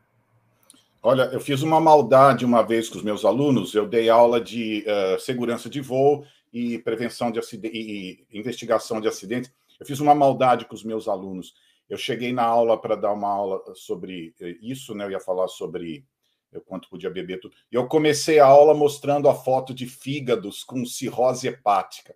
Olha que maldade, né? Eu falei, eu quero assustar essa turma aí para eles tomarem muito cuidado, porque bebida pode destruir uma carreira, né? Então fiz isso, né? E aquele dia eu estava comentando sobre isso. Uma das coisas que eu comentei, que eu li num um artigo de uma psicóloga, é sobre como a bebida social pode virar alcoolismo, né? Você bebe socialmente, você tem controle. Acontece uma coisa na sua vida, uma separação, alguém faleceu, e de repente aquela bebida social uh, pode virar um vício, né? Pode virar um alcoolismo. Então, essa é a dificuldade desse negócio de beber. Às vezes as pessoas perdem controle e é difícil, você tem que buscar tratamento, e é, às vezes a pessoa não quer compartilhar aquilo uh, com ninguém, tem medo que alguém vá delatá-la se ela beber, né? Então tem que tomar cuidado. Inclusive, tem até um vídeo engraçado no YouTube, vocês podem olhar, chama Drunk Pilots. Uh, uns atores, eles fingiram que eram pilotos e, e bebendo, fingindo que estavam bêbados no aeroporto e deixaram todo mundo assustado. Né? Esse aqui foi pego pelo TSA. O TSA fica de olho em tudo. Eles veem qualquer coisa suspeita, eles param, né? Mas é isso, né? Tem que tomar cuidado esse negócio de bebida aí, mas tem muita gente, problema de solidão, fica sozinho no hotel e pode levar uma bebida social levar ao alcoolismo. Isso tem que tomar cuidado. É verdade. Rui, gostaria de comentar? É, é, é mais ou menos na linha do que o Peter falou, né? Quer dizer, a gente tem que encarar como um, um problema, claro. Em alguns casos pode ser uma simples irresponsabilidade, né? Mas na maior, na maior parte dos casos, não. É, você tem é, é, é uma doença mesmo. Tanto que os programas de, de, de prevenção de, de, de, álcool e drogas das empresas aéreas, né? E a gente começou isso na TAM uns 10 anos atrás, quando eu estava lá ainda, né? Eles são essencialmente não punitivos e muito respeitosos, né? Quer dizer, porque você ah, pegou o cara, prende, afasta, não sei o quê, não. A gente precisa entender um pouquinho também, né? Quer dizer, o, o momento em que as pessoas é, é, é, que, a, que, as pessoas estão, quer dizer, às vezes assim, o sujeito tem uns casos super certinho, tem um câncer na família, alguma coisa ali, está desestruturado, né? E o segredo é a companhia aérea tentar antecipar esse tipo de problema, né? Quer dizer, para você poder não, não ter. É, é, para você não ter uma consequência negativa, porque pensando assim, é, na segurança de, de, de, do voo aí, né? Quer dizer, se o TSA não, não pega, esse cara aí podia ter colocado o avião em risco, né? Então aqui o negócio é, é muito, muito complicado para fazer, mas tem programas, inclusive, eficientes de, de controle e prevenção. Você afasta discretamente por um tempo, com acompanhamento psicológico, né? Para que, a, que a pessoa possa não perder a sua profissão, mas também não, não colocar em risco a vida de ninguém, né? É isso. Muito bem, deixa eu voltar aqui para a tela cheia. Pronto. Ih, olha, cadê a câmera do Captain Bob? Pronto, agora voltou. É, pescada? Acho que você tem que se defender, hein? Alguém falou no chat lá que. Você não vai guiar agora, né, pescada? Não, não, não vou guiar. Eu já estou em casa, eu não vou sair mais daqui hoje. Mas é, pô, a gente reclamava ali com a escala apertada, assim, nos horários. Dependendo do voo que a gente ia fazer e quanto demorava a van para chegar e até o deslocamento do hotel, a gente tinha que tomar essa cerveja na van porque senão não, não daria nem tempo do, do descanso ele descansar para ir para voltar a voar, né? Então, assim, eu que voei aí 20 anos, é, esse momento de, de tomar uma com os amigos, de encontrar as pessoas no hotel, acho que são os momentos mais bacanas da gente bater papo, trocar ideia, tudo dentro ali do controle, mas faz parte da, daquela, daquela, daquele, daquela aliviada que você dá, né? De, do que você está passando, tudo essa troca com as pessoas é super muito bacana, muito bem-vinda. Mas é, eu, eu vi também, né, quando veio a, a Latam com, com o projeto, né, que eles eram com aquele projeto que era o que é esse projeto quando como é que como que ele chama, Bob? O projeto de Putz, ah, agora me fugiu. Esqueci é... também o nome. Rui? Você, lembra, é eu... lembra, Rui? Não, faz seis anos que eu não estou mais lá, não sei. É, não, não, é que já vem. Mas é, assim, vocês estão falando. É, é, porque ele fala, é, ele muda totalmente a visão daquilo que as pessoas pensam da punição. Né? Isso, ah, isso eu acho super bacana, ah, porque é. ele é, ele é para orientar, ele chama o cara, é, né? Tipo, a gente conheceu uma pessoa que participou disso e o receio nosso falou, puta, cara, vou mandar o cara embora, e não né? É um acolhimento, porque quando ele vai para esse lado que o Peter comentou, né, que, que vira um hábito, vira um alcoolismo, né? Então a empresa, ao invés de punir, abraça o cara, dá o tempo para o cara se recuperar, dá auxílio, coloca psicólogo junto. Então é um, é um projeto muito legal, né? Muito legal. Não existia isso. Isso é de um Cara, tempo. Daqui a pouco alguém vai lembrar. Me ajuda aí, né? É, que agora realmente me eu fugiu. Eu também esqueci. Aliás, Vamos ver, não, no, eu... chat, no chat vai vir alguém que vai falar. Pro ajuda, pro ajuda, pro ajuda. Pro ajuda. Isso, isso, pro ajuda. Isso Lembramos, pro ajuda. Isso. isso. E aí ele, tem uma, e ele tem uma visão é, tipo de, de ajudar o cara, né? Não é hum. de não é de punir, que é com, com certeza o receio de todo mundo era da punição, e aí tinha também aquele negócio de droga, né, que ele podia pegar no cabelo, não sei o quê, e quem pegava isso era reorientado, era chamado, então, tipo, a empresa cuidando disso para ajudar o cara a melhorar, né, porque o cara entra num, num, caminho desse que se ele não tiver ajuda, é ladeira abaixo, né, é ladeira abaixo, é, vai, vai tem, estragar tudo. Tem que acontecer as duas coisas, né, Pescada, é... é é a, a, empresa ter a visão, isso vale para qualquer segmento econômico, que é importante você dar essa ajuda e recuperar, e as pessoas quererem ser ajudadas. Né? É diferente de você, você não controla o alcoolismo e a droga, né? então você, tem, você pode ter algumas recaídas, mas se você quer ser ajudado, porque também assim, você, você a empresa fica num, num numa banda estreita de trabalho, né? Quer dizer, você não Sim. pode arriscar a vida dos seus passageiros. Então, assim, então, assim o mínimo, o mínimo risco de problema, quer dizer, é melhor você ser conservador e deixar alguém fora do voo. O que aconteceu, eu diria, nos últimos 10 anos, e também na aviação mundial, que não é só um negócio brasileiro, né, é que essa consciência de que é, X%, uma grande porcentagem das, das, das pessoas que têm esse problema são recuperáveis, né? Então você consegue, você consegue ajudar. Então tem um certo pragmatismo nas empresas de fazerem isso também. Né? Tem o um lado humanitário, mas tem um certo pragmatismo de você é, olhar por isso. Isso não, não, é só tripulante, né? Tem pessoal de chão também. Dizer, você tem você tem todo todo todo lado aí, né? Então assim é um troço que tem que ter ciência no meio para fazer. Quer dizer, não é só, só é, na boa. Então, o, o, programa de você ter um acompanhamento psicológico, de você detectar, porque o early detection é o segredo de você recuperar uma pessoa. Porque tem, tem assim, passou de um certo ponto, fica muito, muito difícil de você trazer de volta para uma função de responsabilidade. Então, um piloto, mesmo um mecânico, um neurocirurgião, quer dizer, chega uma hora você tem, você não pode deixar o cara ir para o trabalho dele nessa condição, né? E ao mesmo tempo, se você tiver uma recuperação, então você tem que ter um background muito forte de, de, de apoio de, de, de, de, psicólogos, tudo, normalmente com, com alguma universidade por trás também, para te ajudar a fazer isso. Mas é um negócio difícil. Sem julgar esse colega da, da, da JetBlue aí, porque o TSA está mais do que certo em não deixar ele voar. Né? Quer dizer, e também sem julgar a JetBlue, se, se, se tem ou não tem programa de droga, não sei, desconheço ali. Mas é, é complicado, não é fácil, não. Viu? Um amigo meu na China falou que a empresa aérea faz bafômetro no hotel. Na China não é fácil, não. Não sei, não sei se já ouviram isso de alguém. Pô, aí, a empresa não, aérea né? faz bafômetro no hotel aí não, né? voo. A hora que você sai do hotel para ir para o voo. Ele falou que é, é sério lá. E, né? e o, que eu, é... o, que eu, o que eu vi na notícia, né, eles falando com relação lá ao teor, é, não, não é zero né, o teor que, que, ele, uhum. que ele.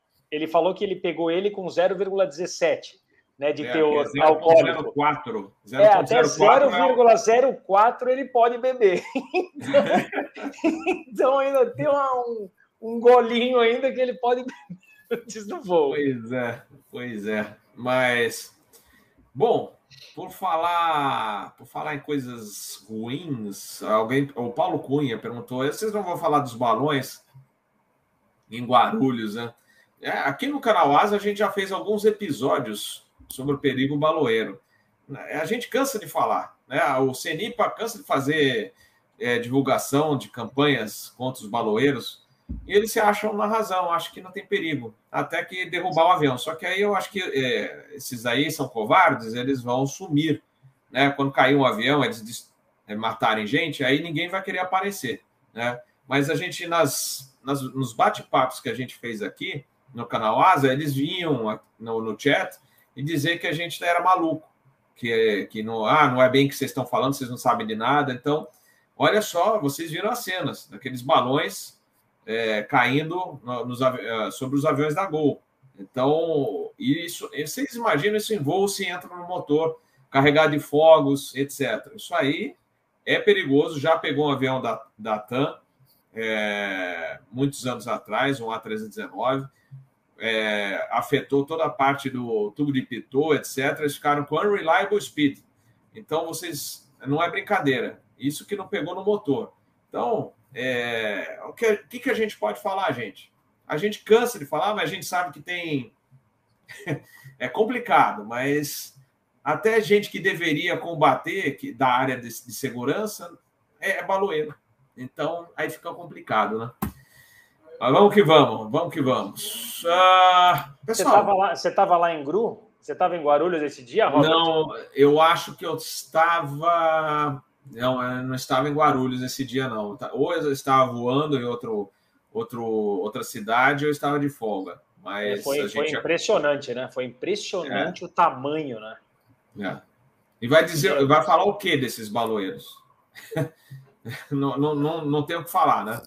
uh, é bem complicado. O Rui, é a BA, alguma, algum posicionamento? Opa, não, a gente, a gente acompanha isso, né? Quer dizer, tem, tem, um, tem um. Até um colega aqui no chat, o Leonardo Scheffer, que falou que o é, 100, é mil vezes pior do que urubu, né? Na verdade, o que, que acontece, né? É, o, o, os, os baloeiros, o, o número de avistamentos de balões por parte de pilotos é absurdo. O CENIPA tem lá as estatísticas, a gente teve que revisitar isso esses dias, porque a imprensa nos procurou por causa desse balão de Guarulhos aí, né? Então, assim, é um número absurdo de avistamento, mas faz vários anos, faz quatro ou cinco anos, que nós não temos reporte de é, colisão de avião com balão. Por quê? Porque, assim, é, é obviamente é uma coisa absolutamente deplorável, né? tanto pelo risco para o avião, é, que você me permite, Bob, é, é mais arriscado o que aconteceu ali, aquele do, de, de, você ter um entupimento de, de, de, de pitô do que propriamente no motor, tá? Na, na minha opinião, tá? É, ele pode até apagar o motor aí se for um balão grande, mas é, enfim, o, o, risco de você ter, de você perder os três pitôs ao mesmo tempo, ele é maior. Mas você não está tendo. Por quê? Porque a, a aviação montou um sistema é, que é quase que nem a gente no semáforo contra aqueles, aquele pessoal de moto todo maluco, né? Você já sabe que eles são malucos, então você já se precaver. Então, o que, o que, que acontece? O, o, hoje, quando, quando um balão é avistado, por exemplo, por um policial, essa informação chega rapidamente aos órgãos de, de controle de espaço aéreo. Então, vocês, você, o pescador, já deve ter tido isso. Ó, balão avistado no setor oeste do aeroporto, é, até às vezes orientando a dar, a, dar, a dar volta. Então, na verdade, ao invés da gente resolver o problema na. Olha aqui, o Plínio está falando 800 avistamentos por ano, é isso mesmo. É, é, é, são centenas e centenas. E, e, o, e o sistema ele tenta contornar. A gente não está encarando o problema na sua origem, que é proibir, que é prender, né? quer dizer, até porque não é tão fácil, né? também não seria tão difícil. Né? Então, você vê, eh, você o balão cai na época da seca, pega fogo, mata até você mata um monte de, de espécies nativas, às vezes mata a gente aí, dá um monte de problema, linha de transmissão, põe o risco para a aviação e a gente não consegue ter efetivamente prisões feitas, né? Mas o curioso é isso, é que a aviação aprendeu a se, a se, a se defender de certa forma, né? Quer dizer, não que não exista o risco e que ele não seja grande, tá? Mas assim, é maior, por incrível que pareça, o problema do, do bird strike, porque o pássaro tem menos previsibilidade que um balão. A primeira vez que você avista um urubu, você não sabe para onde ele vai. E a, mas a primeira vez que você avista um balão, o sistema começa a, a monitorar para onde que está indo aquele desgraçado ali. Então, esse balão que caiu lá em Guarulhos, ele já estava sendo. A torre já estava controlando, controlando assim, no, no sentido figurado, né? esse balão há um tempo. Lógico, ele podia cair em algum lugar, explodir alguma coisa, mas é, é, é diferente. Então é muito, muito complicado, viu? Ô, ô Rui, eu só eu queria sugerir que isso fizesse parte dos currículos das escolas, né? Uh, uma, toda escola tem uma pequena aula sobre esse assunto, né? Começar a educar desde criança. Um jovem lá de 12 anos vai ver, vai ligar, avisar, olha, eu tive aula sobre isso, né? De repente, uma ideia, né, de conscientizar já os garotos nas escolas, né? com um pequeno manual, alguma coisa sobre isso. Só uma sugestão aí, né, de começar é desde pequeno, né, educação. A tradição baloeira é muito forte no Brasil, aquele negócio de festa junina, e, e é um negócio assim impressionante, né? E, e, você tem clubes e grupos e sei lá o que aí, né? Mas assim, a consequência disso, né? Quer dizer, primeiro que você não tem, você não tem controle do, do, do para onde ele vai, ele vai com o vento.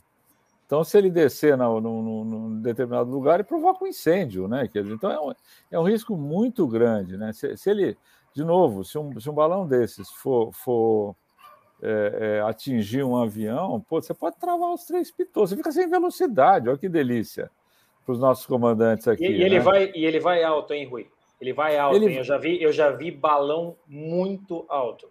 Muito ele alto. vai, pois é, ele vai sim, porque não tem, não tem o limite é de quanto você tem de, de sei lá, de, de, de, mecha, sei lá como é que chama isso aí, né? Então, assim, é um problema a ser enfrentado, é um problema de polícia, sim, a gente precisa ter mais rigor, quer dizer, talvez, não sei se uma lei mais forte, mas, assim, um uso mais forte da lei, que já existe, porque já é crime você soltar balão. Então, e tem muito lugar que as pessoas sabem, são condescendentes. Eu vou te falar que tem várias cidades do Vale do Paraíba ali que até, até a polícia sabe quem são os baloeiros e não mexe com eles, né?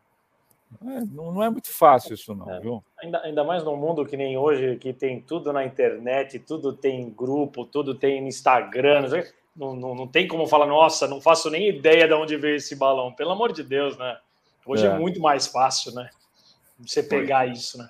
Imagina. É complicado, é complicado. Minha preocupação é que o assunto só ganhe força para discussão é, com um acidente grave. É que todo mundo, a gente comenta é, isso no, nos voos, né? infelizmente.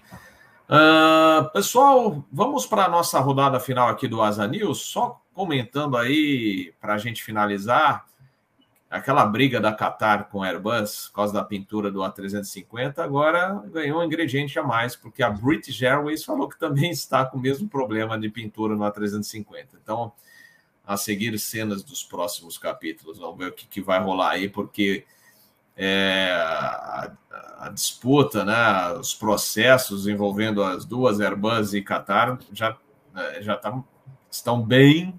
É, adiantados em matéria de, de, de uh, cobrança de prejuízos, etc. E agora, porque antes a, a Airbus falava, ah, não, é só você, Qatar. Agora a British também falou, olha, estou com o mesmo problema.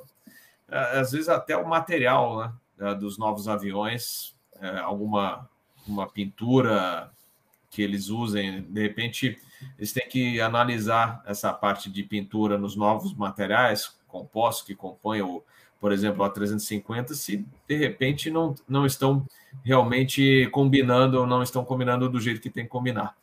É, mas isso aí acho que ainda vai dar muito pano para manga, não é verdade? Então vamos lá. Uh, Rui, vou começar com você os nossos agradecimentos finais e se você quiser comentar esse assunto dos 50, fica à vontade. Os nossos agradecimentos aqui do canal Asa e de todos os que os amigos que estão acompanhando aqui ao vivo e os que vão acompanhar depois a versão gravada aqui também pelo podcast. Bom, Bob, antes de mais nada, agradecendo a todo mundo que nos assistiu aí, né? E que colocou, inclusive, comentários aqui no, no, no chat, né? E é, é, sempre um prazer estar com vocês. Isso é esse bate-papo aqui aeronáutico, assim, é, é sempre que a minha escala doméstica permite, é, você me convidar, eu vou estar aqui. Só fazendo um breve comentário, o que, que acontece também? Você está no meio de uma crise mundial, né? Então está sobrando um avião. Eu vou, eu vou ser, não estou dizendo que é isso que aconteça. Ponto de vista de engenharia, você pode ter algum problema de, sei lá, o primer não está casando com a fibra de carbono e, mas é alguma coisa que tem solução. O fato é que também eu me permito é, desconfiar né, que você tem. As companhias aéreas também não querem receber o, os aviões. Eu estou lembrando assim, na década de 90, nós recebemos 50 Fokker 100, né? Então, quando a gente estava sem dinheiro, você atrasava uma, uma, uma, aceitação, você brigava com o fabricante. Não estou nem dizendo que não houve o problema. Então, vamos respeitar a Qatar, a British aí, né? Mas o fato é que, assim, está conveniente também você não receber os, os, os aviões, né? Então, assim, deve ter. Você entra numa briga não, não para solucionar o problema, né? Mas para realmente assim, você não, não precisa ter o grande desembolso que é receber uma frota, sendo que você não tem demanda para aquela frota nesse momento. De novo, é, correndo o risco de estar totalmente errado. E fazendo o fechamento aqui, super prazer estar não só com você, com o Pescada, com o Peter aqui. Quer dizer, é, eu acho que assim a, a gente hoje até assim é, o, o, tema da, da, da, do que vai acontecer na aviação por conta dessa guerra aí é um tema que eu acho que ainda vai render outros, outros episódios aqui do Asa News. Tem uma imprevisibilidade muito grande e um efeito que enorme na aviação brasileira que a gente vai ter que acompanhar aqui, tá? Então, obrigado, obrigado a todos que nos viram aí. Um grande abraço para vocês. Até mais. Nós que agradecemos. Muito bom, Rui, como sempre. Pescada, considerações finais. Bom, é um prazer estar aqui com vocês. Já estava com saudade, acho que já fazia um mês aqui que a gente não aparecia no Asa News. É sempre bacana estar aqui para trocar ideia. Hoje a gente teve assuntos difíceis né, da gente falar, até porque a gente não tem tanto conhecimento com, com o que vai e previsibilidade do que vai acontecer com relação a isso da guerra mas deu para a gente conversar bastante aqui. Tem muito ainda para desenrolar nesse assunto. Esse que você comentou, o último da Airbus. A Airbus teve uma movimentação no mercado, é, no mercado de ações, que é um movimento atípico.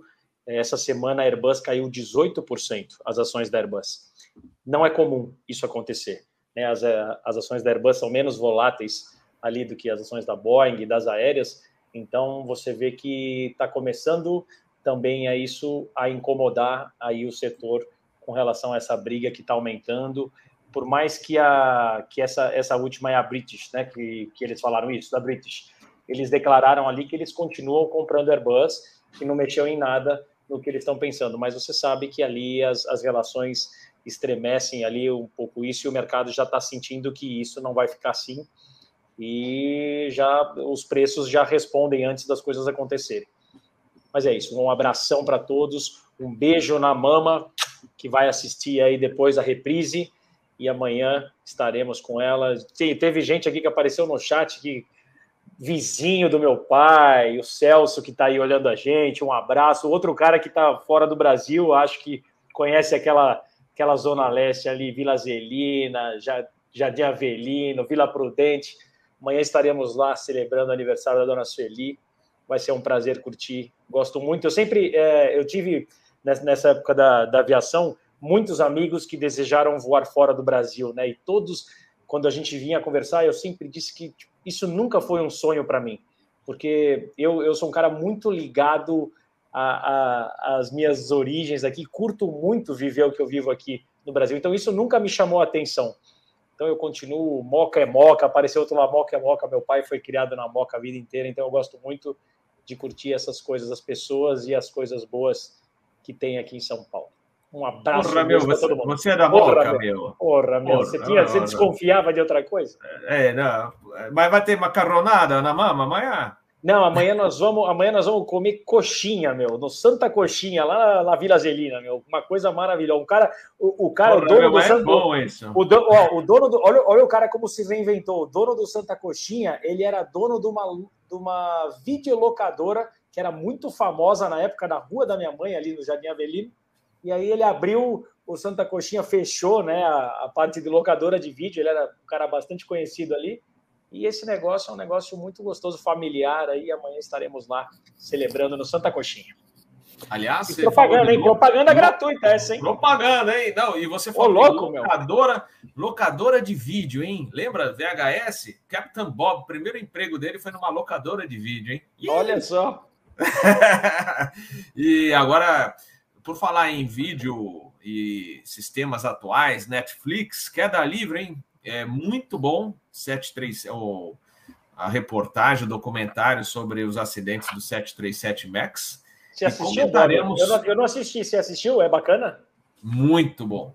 Ah, muito, vale a pena. Vale, ó, pessoal, assistam, até porque nós vamos comentar o filme, o documentário, no dia 10, quinta-feira, às 11 da manhã. Eu, o Pamplona e o Eduardo Berenstein. Anotem aí, dia 10, é, quinta-feira que vem, às 11 horas. Eu chamei um conhecido meu que é da Boeing. Vamos, eu acho que eles não, ele não vai vir, mas eu falei, ó, estou oferecendo espaço para contraponto, né, para gente só. Mas foi muito bem feito o documentário, vale a, vale a pena. Se puderem, assistam no Netflix, Queda Livre sobre os acidentes do 737 MAX. É, é um documentário que chamou bastante atenção pela qualidade, pelos detalhes, muito bom. Bom, vamos. Ó, não esqueçam, hein? Dia 10, 11 da manhã. Já tá. Só para lembrar, lembrá-los mais uma vez. Peter Beyond, suas considerações finais e sua mensagem tão esperada. Bom, antes de tudo, né, um, eu gosto de ler a Bíblia e nesses momentos difíceis que a gente vê guerra, tudo, um dos meus uh, versículos da Bíblia predileto é um versículo que está em Apocalipse 21, 4, que fala assim: E ele enxugará dos seus olhos toda lágrima. Não haverá mais morte, nem tristeza, nem choro, nem dor, pois a antiga ordem já passou. Isso me anima muito, né? Que saber em algum lugar está escrito que tem uma promessa que um dia o nosso mundo vai ser um mundo de paz, né? Então isso aí me ajuda muito, né? Mas essa não é a mensagem principal, né? E, mas queria falar um pouco desse negócio de é guerra, né? Estamos falando de guerra, né? Fazem seis mil anos na história uh, humana uh, que tem guerras. Em seis mil anos tiveram acho que só 250 anos espalhados que nunca houve uma guerra ou conflito em nenhum lugar do mundo, né? E tem uma frase famosa aqui: o que o homem aprende com a história é que o homem não aprende com a história, né? E consegue fazer os mesmos erros, né? Mas só para começar, eu queria falar de um, de um tópico interessante, né? Uh, escolhendo as batalhas para lutar. Quanta gente se desgastando porque entra em batalhas, em brigas que não devia estar tá lá, né? Então, só queria contar uma história interessante uh, de um autor inglês, ele escreveu isso num livro, que ele uma, um professor de universidade escreveu alguma coisa, ele não gostou, ele escreveu uma carta, da época que se escrevia cartas, né? Uh, criticando, falando mal da pessoa, e depois a pessoa não respondeu, ele escreveu uma segunda carta, depois escreveu uma terceira carta, e mas depois ele começou a avaliar o que aquele professor estava falando e falou: Nossa, na verdade ele está certo, olha, eu estou atacando ele e ele estava certo, nossa, estou arrependido. E ele falou isso para a esposa dele. Daí a esposa dele falou assim: Olha, não se preocupa, eu nunca mandei as cartas. Ele falou: Nossa, que bom. E a esposa falou: Olha, quando eu vi que você escreveu com, com raiva ou com esse com sentimento errado, eu vi que a carta não ia ter um, uma boa finalidade, né? Então já nem mandei, né? Então eu, eu vejo muito isso, né? Uma batalha que foi evitada, uma guerra que ia ser inútil, não ia levar em nada, né? E infelizmente nas nossas vidas acontece isso com muita gente, né? Você acaba uh, entrando em batalhas que, que não, não é para você, não é do seu caminho, entendeu? E te desvia dos seus planos, né? Muitas batalhas aparecem apenas como distração para tirar a nossa paz, a nossa alegria e o nosso foco, né? Por isso é muito importante saber isso. Quais batalhas que eu devo lutar? O que realmente vai ter para mim, né? Um segredo de pessoas de sucesso é saber quais batalhas evitar, né? Eu converso com algumas pessoas e falo assim: tem coisa que eu ignoro, tem coisa que não vai fazer diferença para mim, né? Mas tem gente que quer responder, quer, quer retrucar e, e fica entrando naquela coisa que não leva a, a nenhum benefício, né? Então, se a batalha não está te levando no caminho dos seus planos e dos seus sonhos, não vale a pena se engajar, sabe? Então, eu vejo alguns exemplos que eu vejo de pessoas, né? Às vezes perdemos tempo num escritório, se desgastando com uma pessoa ali que só te atrapalha, né? E você se irrita, estraga seu dia, né? Brigas no trânsito, tem gente que fica acabado, acaba o dia, ele tá todo alegre, vai dirigir, um, um cara do trânsito faz alguma coisa, atrapalha o dia do cara, ele, ele deixa aquilo tomar conta dele, né? Ele fica lutando aquela batalha na cabeça dele, devia ter feito isso com o cara, né? Isso atrapalha, né, a vida da pessoa, né? Um membro da família que te irrita e você continua indo na casa dele às vezes, né? Um cara chato no WhatsApp, né? Tem um cara no meu grupo de WhatsApp, tudo, tudo que eu falo ele sempre critica, né? Se eu falar que o dia tá bonito, ele já vai arrumar um jeito de criticar. O que, que eu faço? Ele entra a mensagem dele, eu nem leio, eu, eu vejo o nome dele já pago, eu nem tô lendo nada, ele tá achando que eu tô lendo. Então, para que, que eu vou perder tempo com, com. A gente chama de auxiliar do carimbador, por isso que eu vou perder tempo com isso, né? Então, pessoas nas mídias sociais ficando nervosas, uh, ficando chateadas, porque tem gente lá que não tem nada o que fazer, fica irritando os outros, né? Discussões, às vezes, por causa de pouco dinheiro. Eu vi uma vez num restaurante uh, uma pessoa brigando por causa de 10 reais, gente rica, pessoal brigando por 10 reais, quase terminando uma amizade, né? Família. Uma vez um amigo meu falou brigando com a esposa por causa de um pacote de bolacha. Olha que ponto que a gente chega, né? Também gente bem de vida brigando com um pacote de bolacha, né? E, e, e, aquelas pessoas que se desgastam tentando se vingar, né? Com ódio de alguém, né? Eu tenho uma frase que eu gosto que fala assim: o ódio é um veneno que faz muito ah, pior para o frasco do que para o lugar onde você aplica, né? Então, esse sentimento de vingança, vou querer pegar aquele cara, vou pagar. Isso são todas batalhas que você fica lutando na sua mente que não te, te ajudam em nada. Essas batalhas você tem que evitar, esquecer, ignorar, né? Então, ah, isso tudo desvia você do seu caminho, rouba um tempo e uma energia preciosa que você podia aplicar para os seus sonhos, para os seus objetivos, né? Então, Paulo fala na Bíblia, né? O que depender de mim, eu quero ter paz com todos, né? Então, o que depender de você, tenha paz com as pessoas. Mas quando não der, tenta desviar certas uh, brigas, batalhas, ter, tentar responder crítico, não vai levar em nada. Então você tem que ter, eu acho que tem que ter muito mais força para saber sair de uma batalha do que entrar numa, né? Então, a pessoa que mostra força é aquela que tem habilidade de não aceitar a provocação né, e sair quietinho ali, né? Então, nós estamos num mundo que existe muita inveja, né? Então, não perca tempo com essas pessoas pequenas, né, que tenta colocar você para baixo, né? Ignore as pessoas negativas, ignore as pessoas que tentam te diminuir e não perca o sono por causa de críticos invejosos, né? As pessoas, quando vê qualquer pessoa que tentar fazer alguma coisa na vida, sempre vai ter aqueles que se sentem incomodados, vão tentar te colocar para baixo, né? Então não deixe essas pessoas roubarem a sua alegria e a sua motivação, tá? Então, não se embarace em batalhas que não levam a nada, né? Pensa alguma coisa na sua vida. Está me desgastando isso aqui. Por que, que eu perco tempo dando atenção para aquela pessoa, né? Que nem gosta de mim e eu fico lá tentando responder os críticos, né? Então, a mídia hoje virou especialista em criar, criar brigas, né? E tenta nos puxar para essas brigas. Isso aí só faz a gente perder tempo. Eu conheço um cientista, ele não sabe nem nome de time de esporte, de cantor, quem que está brigando com quem. Ele se dedica tanto na profissão que não tem tempo para perder com, com essas coisas banais, né? Então, os vencedores sabem quais batalhas lutar e sabem qual é a hora de deixar uma batalha, né? E, e, e, e ir atrás do objetivo dele, né? Então, essa é a minha mensagem de hoje, sabe? Saiba quais batalhas lutar. Não deixe as coisas pequenas tirar sua paz, sua alegria, tirar você do seu plano, tá bom? Ah, então, não se deixe desviar com batalhas inúteis, tá bom? Então, essa é a minha mensagem nesse período de guerra aí, sabe? Que Deus abençoe vocês e, e, e, e peguem essa mensagem aí. Não deixe, às vezes, a guerra tirar o seu ânimo, a sua alegria, tá? Então é isso, olha, um prazer estar aqui, Rui, Pescada, o Robert, sempre uma alegria estar aqui conversar de aviação aí, e os amigos do chat aí que eu já adotei todos também. Então, Deus abençoe aí, bom fim de semana para vocês, espero que essa mensagem ajude de algum jeito aí.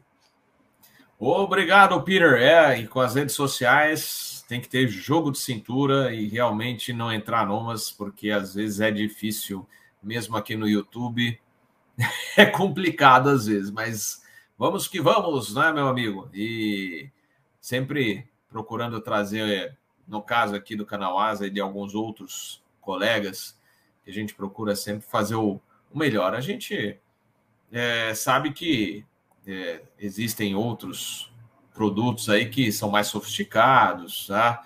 É, eu, por exemplo, eu não gosto de me intitular, eu não sou especialista, eu não sou especialista, não. Eu eu, tanto que aqui no Canal Asa eu procuro fazer o jornalismo que a gente tem, por exemplo, na, e que eu sempre trabalhei na Aero Magazine, que é entrevistando vocês com convidados, vocês que são é, assim os especialistas, por exemplo, vai falar de, de Boeing 777, eu já mencionei isso aqui, por exemplo, né? A gente traz um comandante de, de 777 ou alguém que voou o avião, né? o, o Rui, que conhece tanto né, sobre aviação, já trabalhou é, numa grande empresa aérea, engenheiro. Então, é, é, é são pessoas como vocês que têm longa experiência que a gente gosta de trazer aqui. E às vezes, é, ainda assim, a gente de vez em quando recebe essas mensagens, como o Peter falou, para é, assim prejud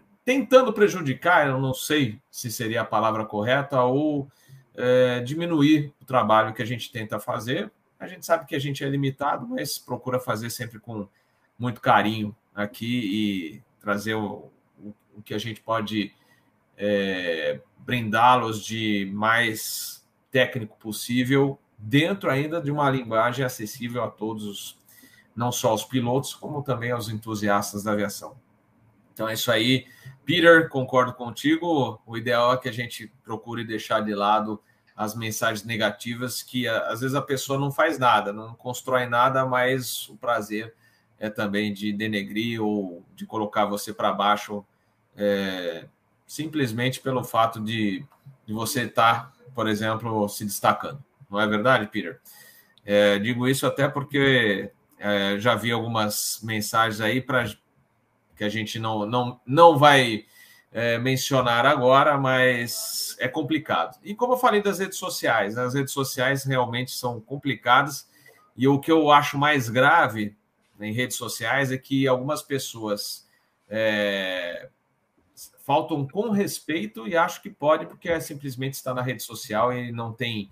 A falar, ah, eu vou falar e não interessa se estou errado ou não, se estou sendo mal educado, grosso, qualquer outra coisa. É, de, e às vezes denegrindo sua imagem, mas a internet é isso. Tem coisas boas e coisas ruins, mas a gente procura então manter aqui no canal Asa só as coisas boas, não é verdade? Bob, Rui... só para só, só fechar, dois, dois, dois comentários. Um, hum que ninguém aqui no chat elogiou a gravata que o Peter colocou hoje para o nosso episódio. Ninguém tá falou. Nós só Isso é comentamos é aí no, nos bastidores, mas ninguém elogiou. Ele hoje caprichou. Peter, tá espetacular. Na verdade, eu, eu, cheguei de uma reunião com a gravata. Eu ia tirar, a única coisa que eu fiz foi mantê-la, né? Não, mas ficou ótimo. mas ficou muito bacana. Vou aproveitar aqui, né? E outra que a gente italiano, gosto de me vestir bem, é uma Sim, e outro que a gente não vai aparecer aqui antes de terça-feira, terça-feira, Dia Internacional da Mulher. Então, um beijo aí a todas as mulheres é que estão aí nos acompanhando no chat, que estão aqui, que, é um, que ainda é um, um, um ramo nosso, né? Muito ainda masculino, mas que cada vez mais tem crescido aí essa comunidade de mulheres fazendo e exercendo essa profissão aí junto com a gente. Um abraço e um parabéns é a todas as mulheres aí que nos acompanham. E um é especial para mim, né? que está olhando aí, é já está me esperando aqui. E para minha esposa também, um beijo para você. Te amo. É, e, a, e, é o seguinte, eu ia, a gente, aquele episódio do Queda Livre ia ser é, no Dia Internacional da Mulher, só que a gente transferiu aí para é, ajeitar a, os horários das escalas com o Pamplona e com o Berenstein, passamos para o dia 10. Mas é verdade, bem lembrado, Pescada. Então, um grande abraço a, a todas as mulheres pelo Dia Internacional da Mulher, dia 8, chegando aí. Pessoal, encerrando mais um Asa News, então a gente tem o nosso próximo encontro, dia 10 às 11 da manhã, é, para comentar sobre o filme da Boeing. Eu vi o Sérgio Bop e falou assim: ah, é só quiseram jogar a culpa na, na Douglas. É um, é um dos pontos, mas é, isso é verdade. A parte de, de cultura, de segurança tem muito a ver, mas eles também chamam a atenção do fator A320 New, que realmente eles ficaram meio parados aí quando viram o produto estava aí bombando e eles estavam tinham que apresentar o, o mais rápido possível um concorrente para o A320 New e, e aí se perderam. É, mas eu, é aquilo que eu falei, chamei o, o contato da Boeing, quem sabe ele também apare, vai aparecer para dar o, o contraponto aí e a gente não só falar de um lado, mas a Boeing também poder se defender aqui no, no canal Asa. Pessoal, Rui, Pescada, Peter, muito obrigado. Boa noite a todos. Bom descanso, bom final de semana. Amanhã, Captain Bob, decolando cedo, Guarulhos Navegantes e Nativo Navegantes, hein? Só vai sair depois, domingo de manhã. Navegantes Brasília, Brasília Congonhas. Bom final de semana a todos e a gente vai se falando, hein, pelas redes sociais também. Valeu, tchau, tchau.